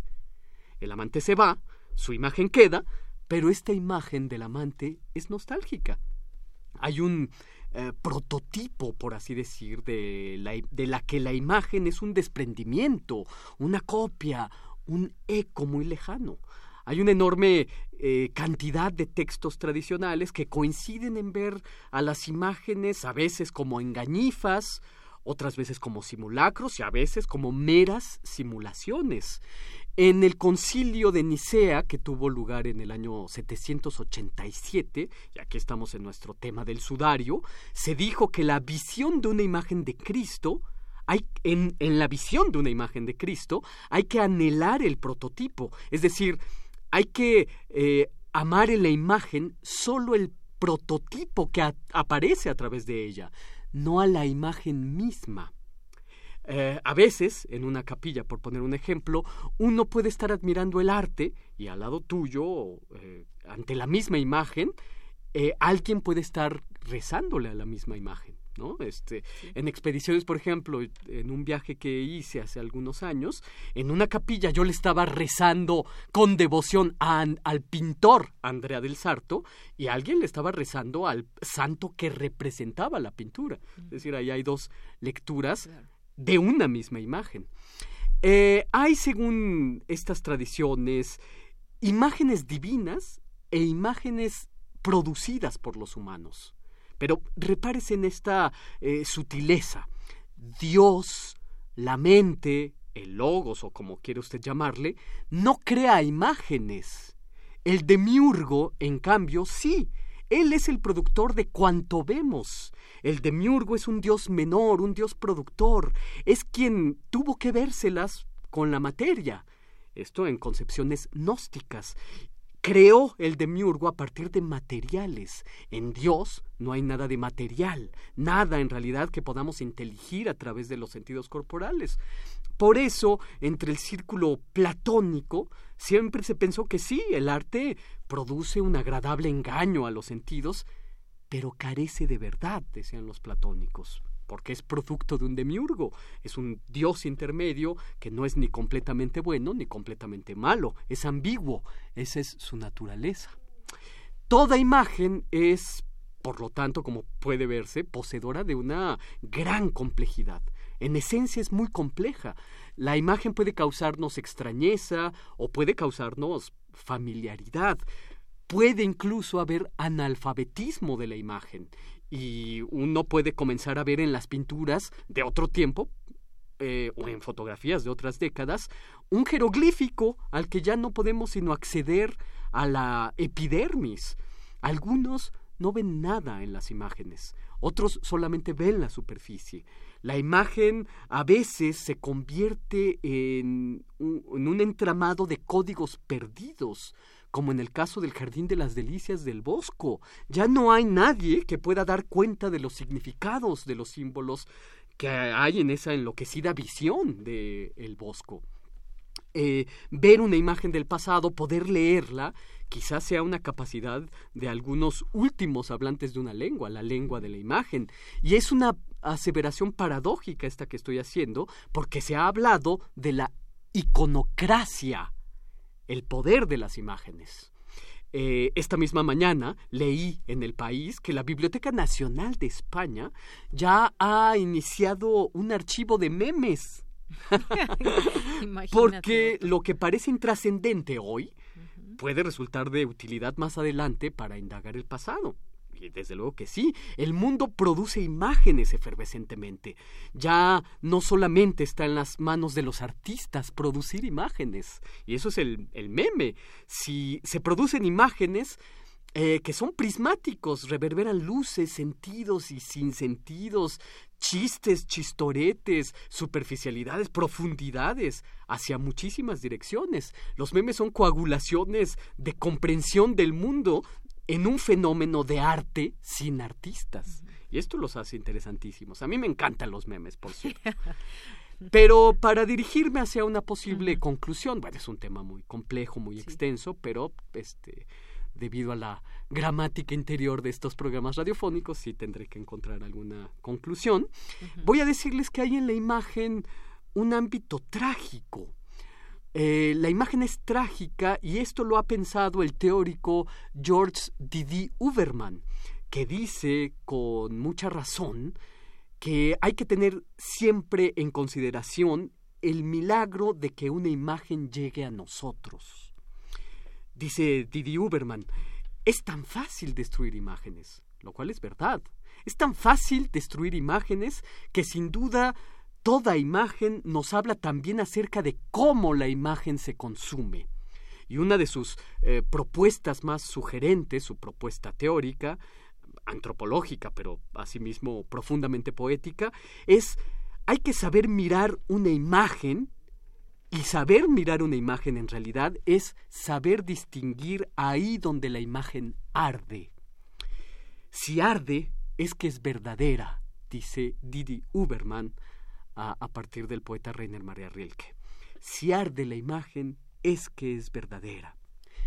Ídolo es una palabra muy interesante porque designa la falsedad de una imagen en el hebraísmo se combatió a la idolatría y ahí está ese pasaje celebérrimo del becerro de oro. Ícono, en cambio, eh, a diferencia de ídolo, significa la sustancia de lo individual. Todo ícono es alguien, no algo, es alguien. Los pintores de íconos en el cristianismo ortodoxo no pintan, eh, dicen escribir un retrato, pero este retrato no representa, es, no representa, presenta. Es lo que ellos llaman la hipóstasis. Son temas muy interesantes y muy complejos. Hay una historia muy célebre con la que voy a terminar, que no está de más recordar, que es la historia que cuenta Juan Damasceno acerca del rey Akbar, que queriendo saber cómo era el rostro de Cristo, envió a un pintor para que pintara su retrato, pero el rostro de Cristo brillaba como una estrella en la tierra. Así que el pintor, para no enseguecerse, arrojó un paño al, rostro de Cristo y éste quedó impreso sobre la tela que después llevó al rey Akbar. A esta imagen se la conoce como la aqueiropoyeta, que significa la imagen verdadera. Es decir, que según este relato, la imagen verdadera de Cristo estuvo en posesión de los persas. el manto de Turín que es el que nos dio la catapulta para reflexionar todo esto, contiene, como se sabe, la impronta del cuerpo maltrecho de un hombre al que le ornan los estigmas de la crucifixión. Se ha puesto en duda su autenticidad, pero yo digo, esa imagen no es más auténtica ni es más falsa que cualquier imagen. El manto de Turín es un experimento de una imagen medieval, es un Yves Klein, de avant la lettre, por así decirlo. Yves Klein fue alguien que hizo sus performances con mujeres que se pintaban el cuerpo con azul cobalto, eh, un azul que erróneamente se llama azul Klein, es un azul cobalto, y eh, em, manchadas de pintura iban a dejar su impronta, su cuerpo, sobre superficies de papel. La impronta de Cristo en el sudario de Turín eh, prólogo de las de Klein, del mismo modo que la silueta de la sombra trazada con carbón del amante, están hechas del fuego con que están hechas todas las imágenes. Arden, por lo tanto, son verdaderas. Y esto es lo que yo tengo que decir este lunes 23 de julio de 2018. Vaya, Otto, con este tema de las imágenes. bueno, pues muchas gracias, Otto. De gracias, nada. como siempre, y bienvenido otra vez aquí, tu presencia. Gracias, pues ya extrañaba verte a ti de Yanire y verte a ti, voz del mundo. Que ya ahorita ¿Ya la van a escuchar, aquí? ¿eh? Ajá. bueno, gracias, Otto. De nada.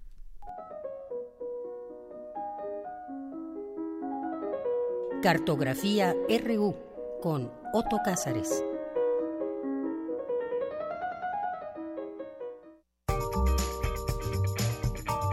Sala Julián Carrillo presenta.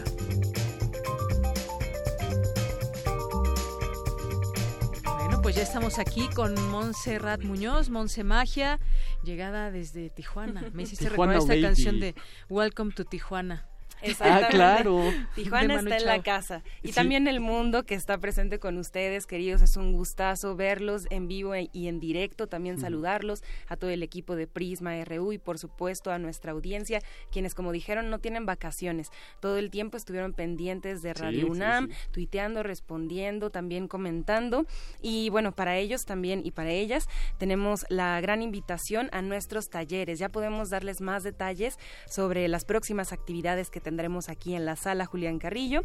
Y vamos a arrancar con el taller de guionismo o, o storytelling que lo imparte Alejandro Valdés. Está dirigido a todas las personas que estén interesados en el arte, en la narración para medios de comunicación, por ejemplo, en radio, en TV y en cine.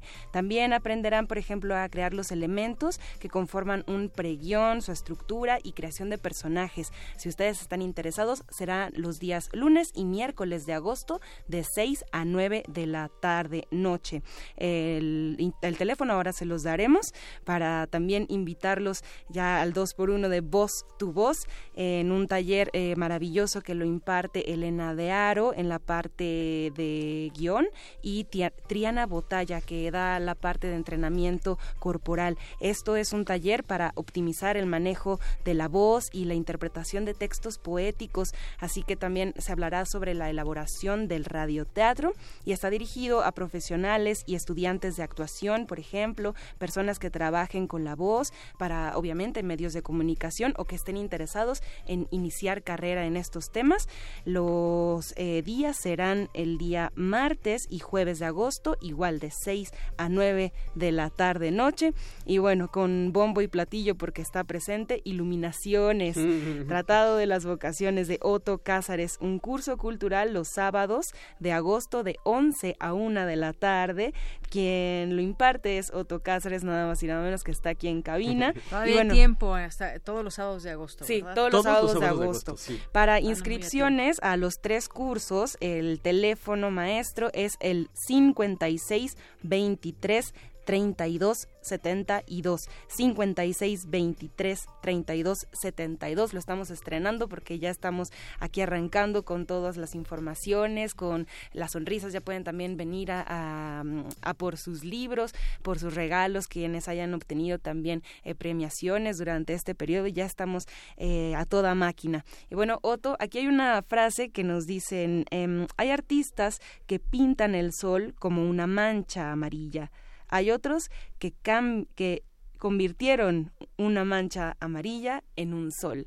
Esto hablando de William Blake en el curso que darás, por favor, cuéntanos más. Sí, bueno, pues yo estoy muy contento y creo que estas reflexiones de la imagen que hice hace unos momentos también vienen de estas, eh, la preparación del curso que estoy haciendo. Claro, las consideraciones en torno a la imagen, la, la, la autenticidad, la falsedad, eh, la pureza, la impureza de la imagen, que son temas bizantinos, ciertamente, pero muy interesantes y que creo que van de la mano con las reflexiones de William Blake.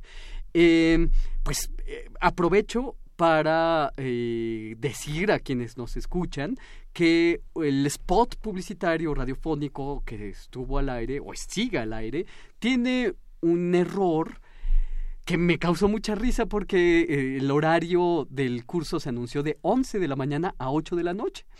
Y y unos amigos míos interesados en el curso me llamaron y me dijeron, oye, pero está muy largo. Pero no lo, no lo descreyeron, es decir, lo creían de mí. Ya, claro.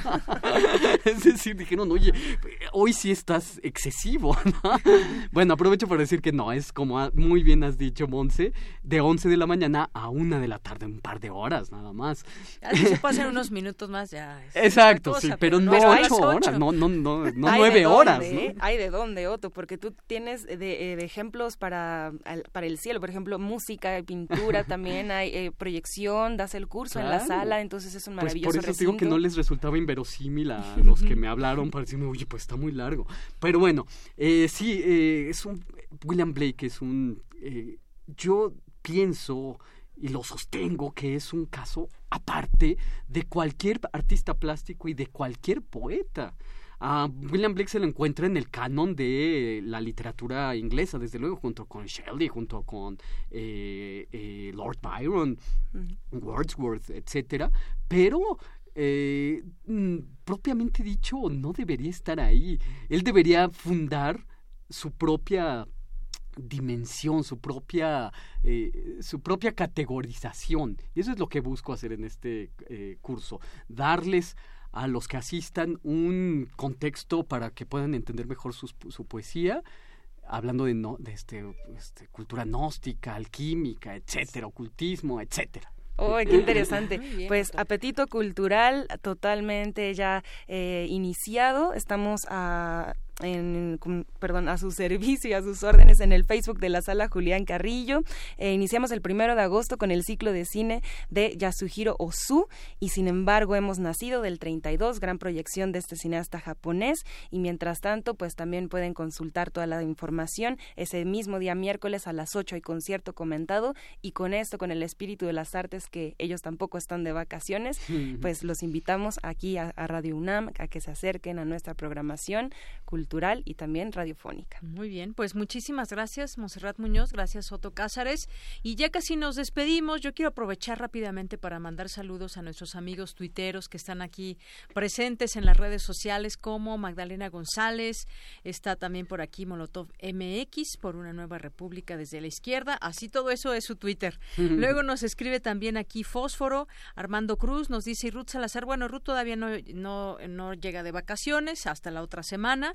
Y gracias Armando que nos escucha, si no mal recuerdo, en Emiliano Zapata Morelos. Lupita Flores Lira, también muchos saludos. Magdalena, ya también te mandamos saludos.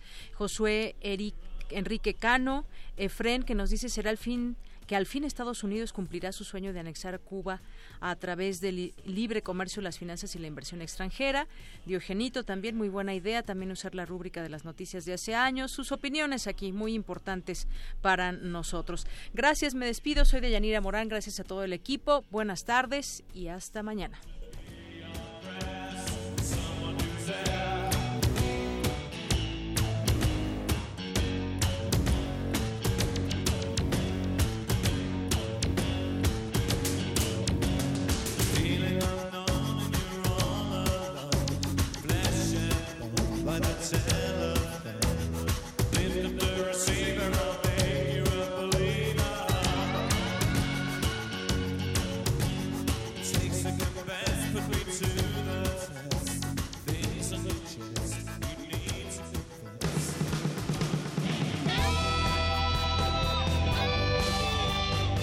RU.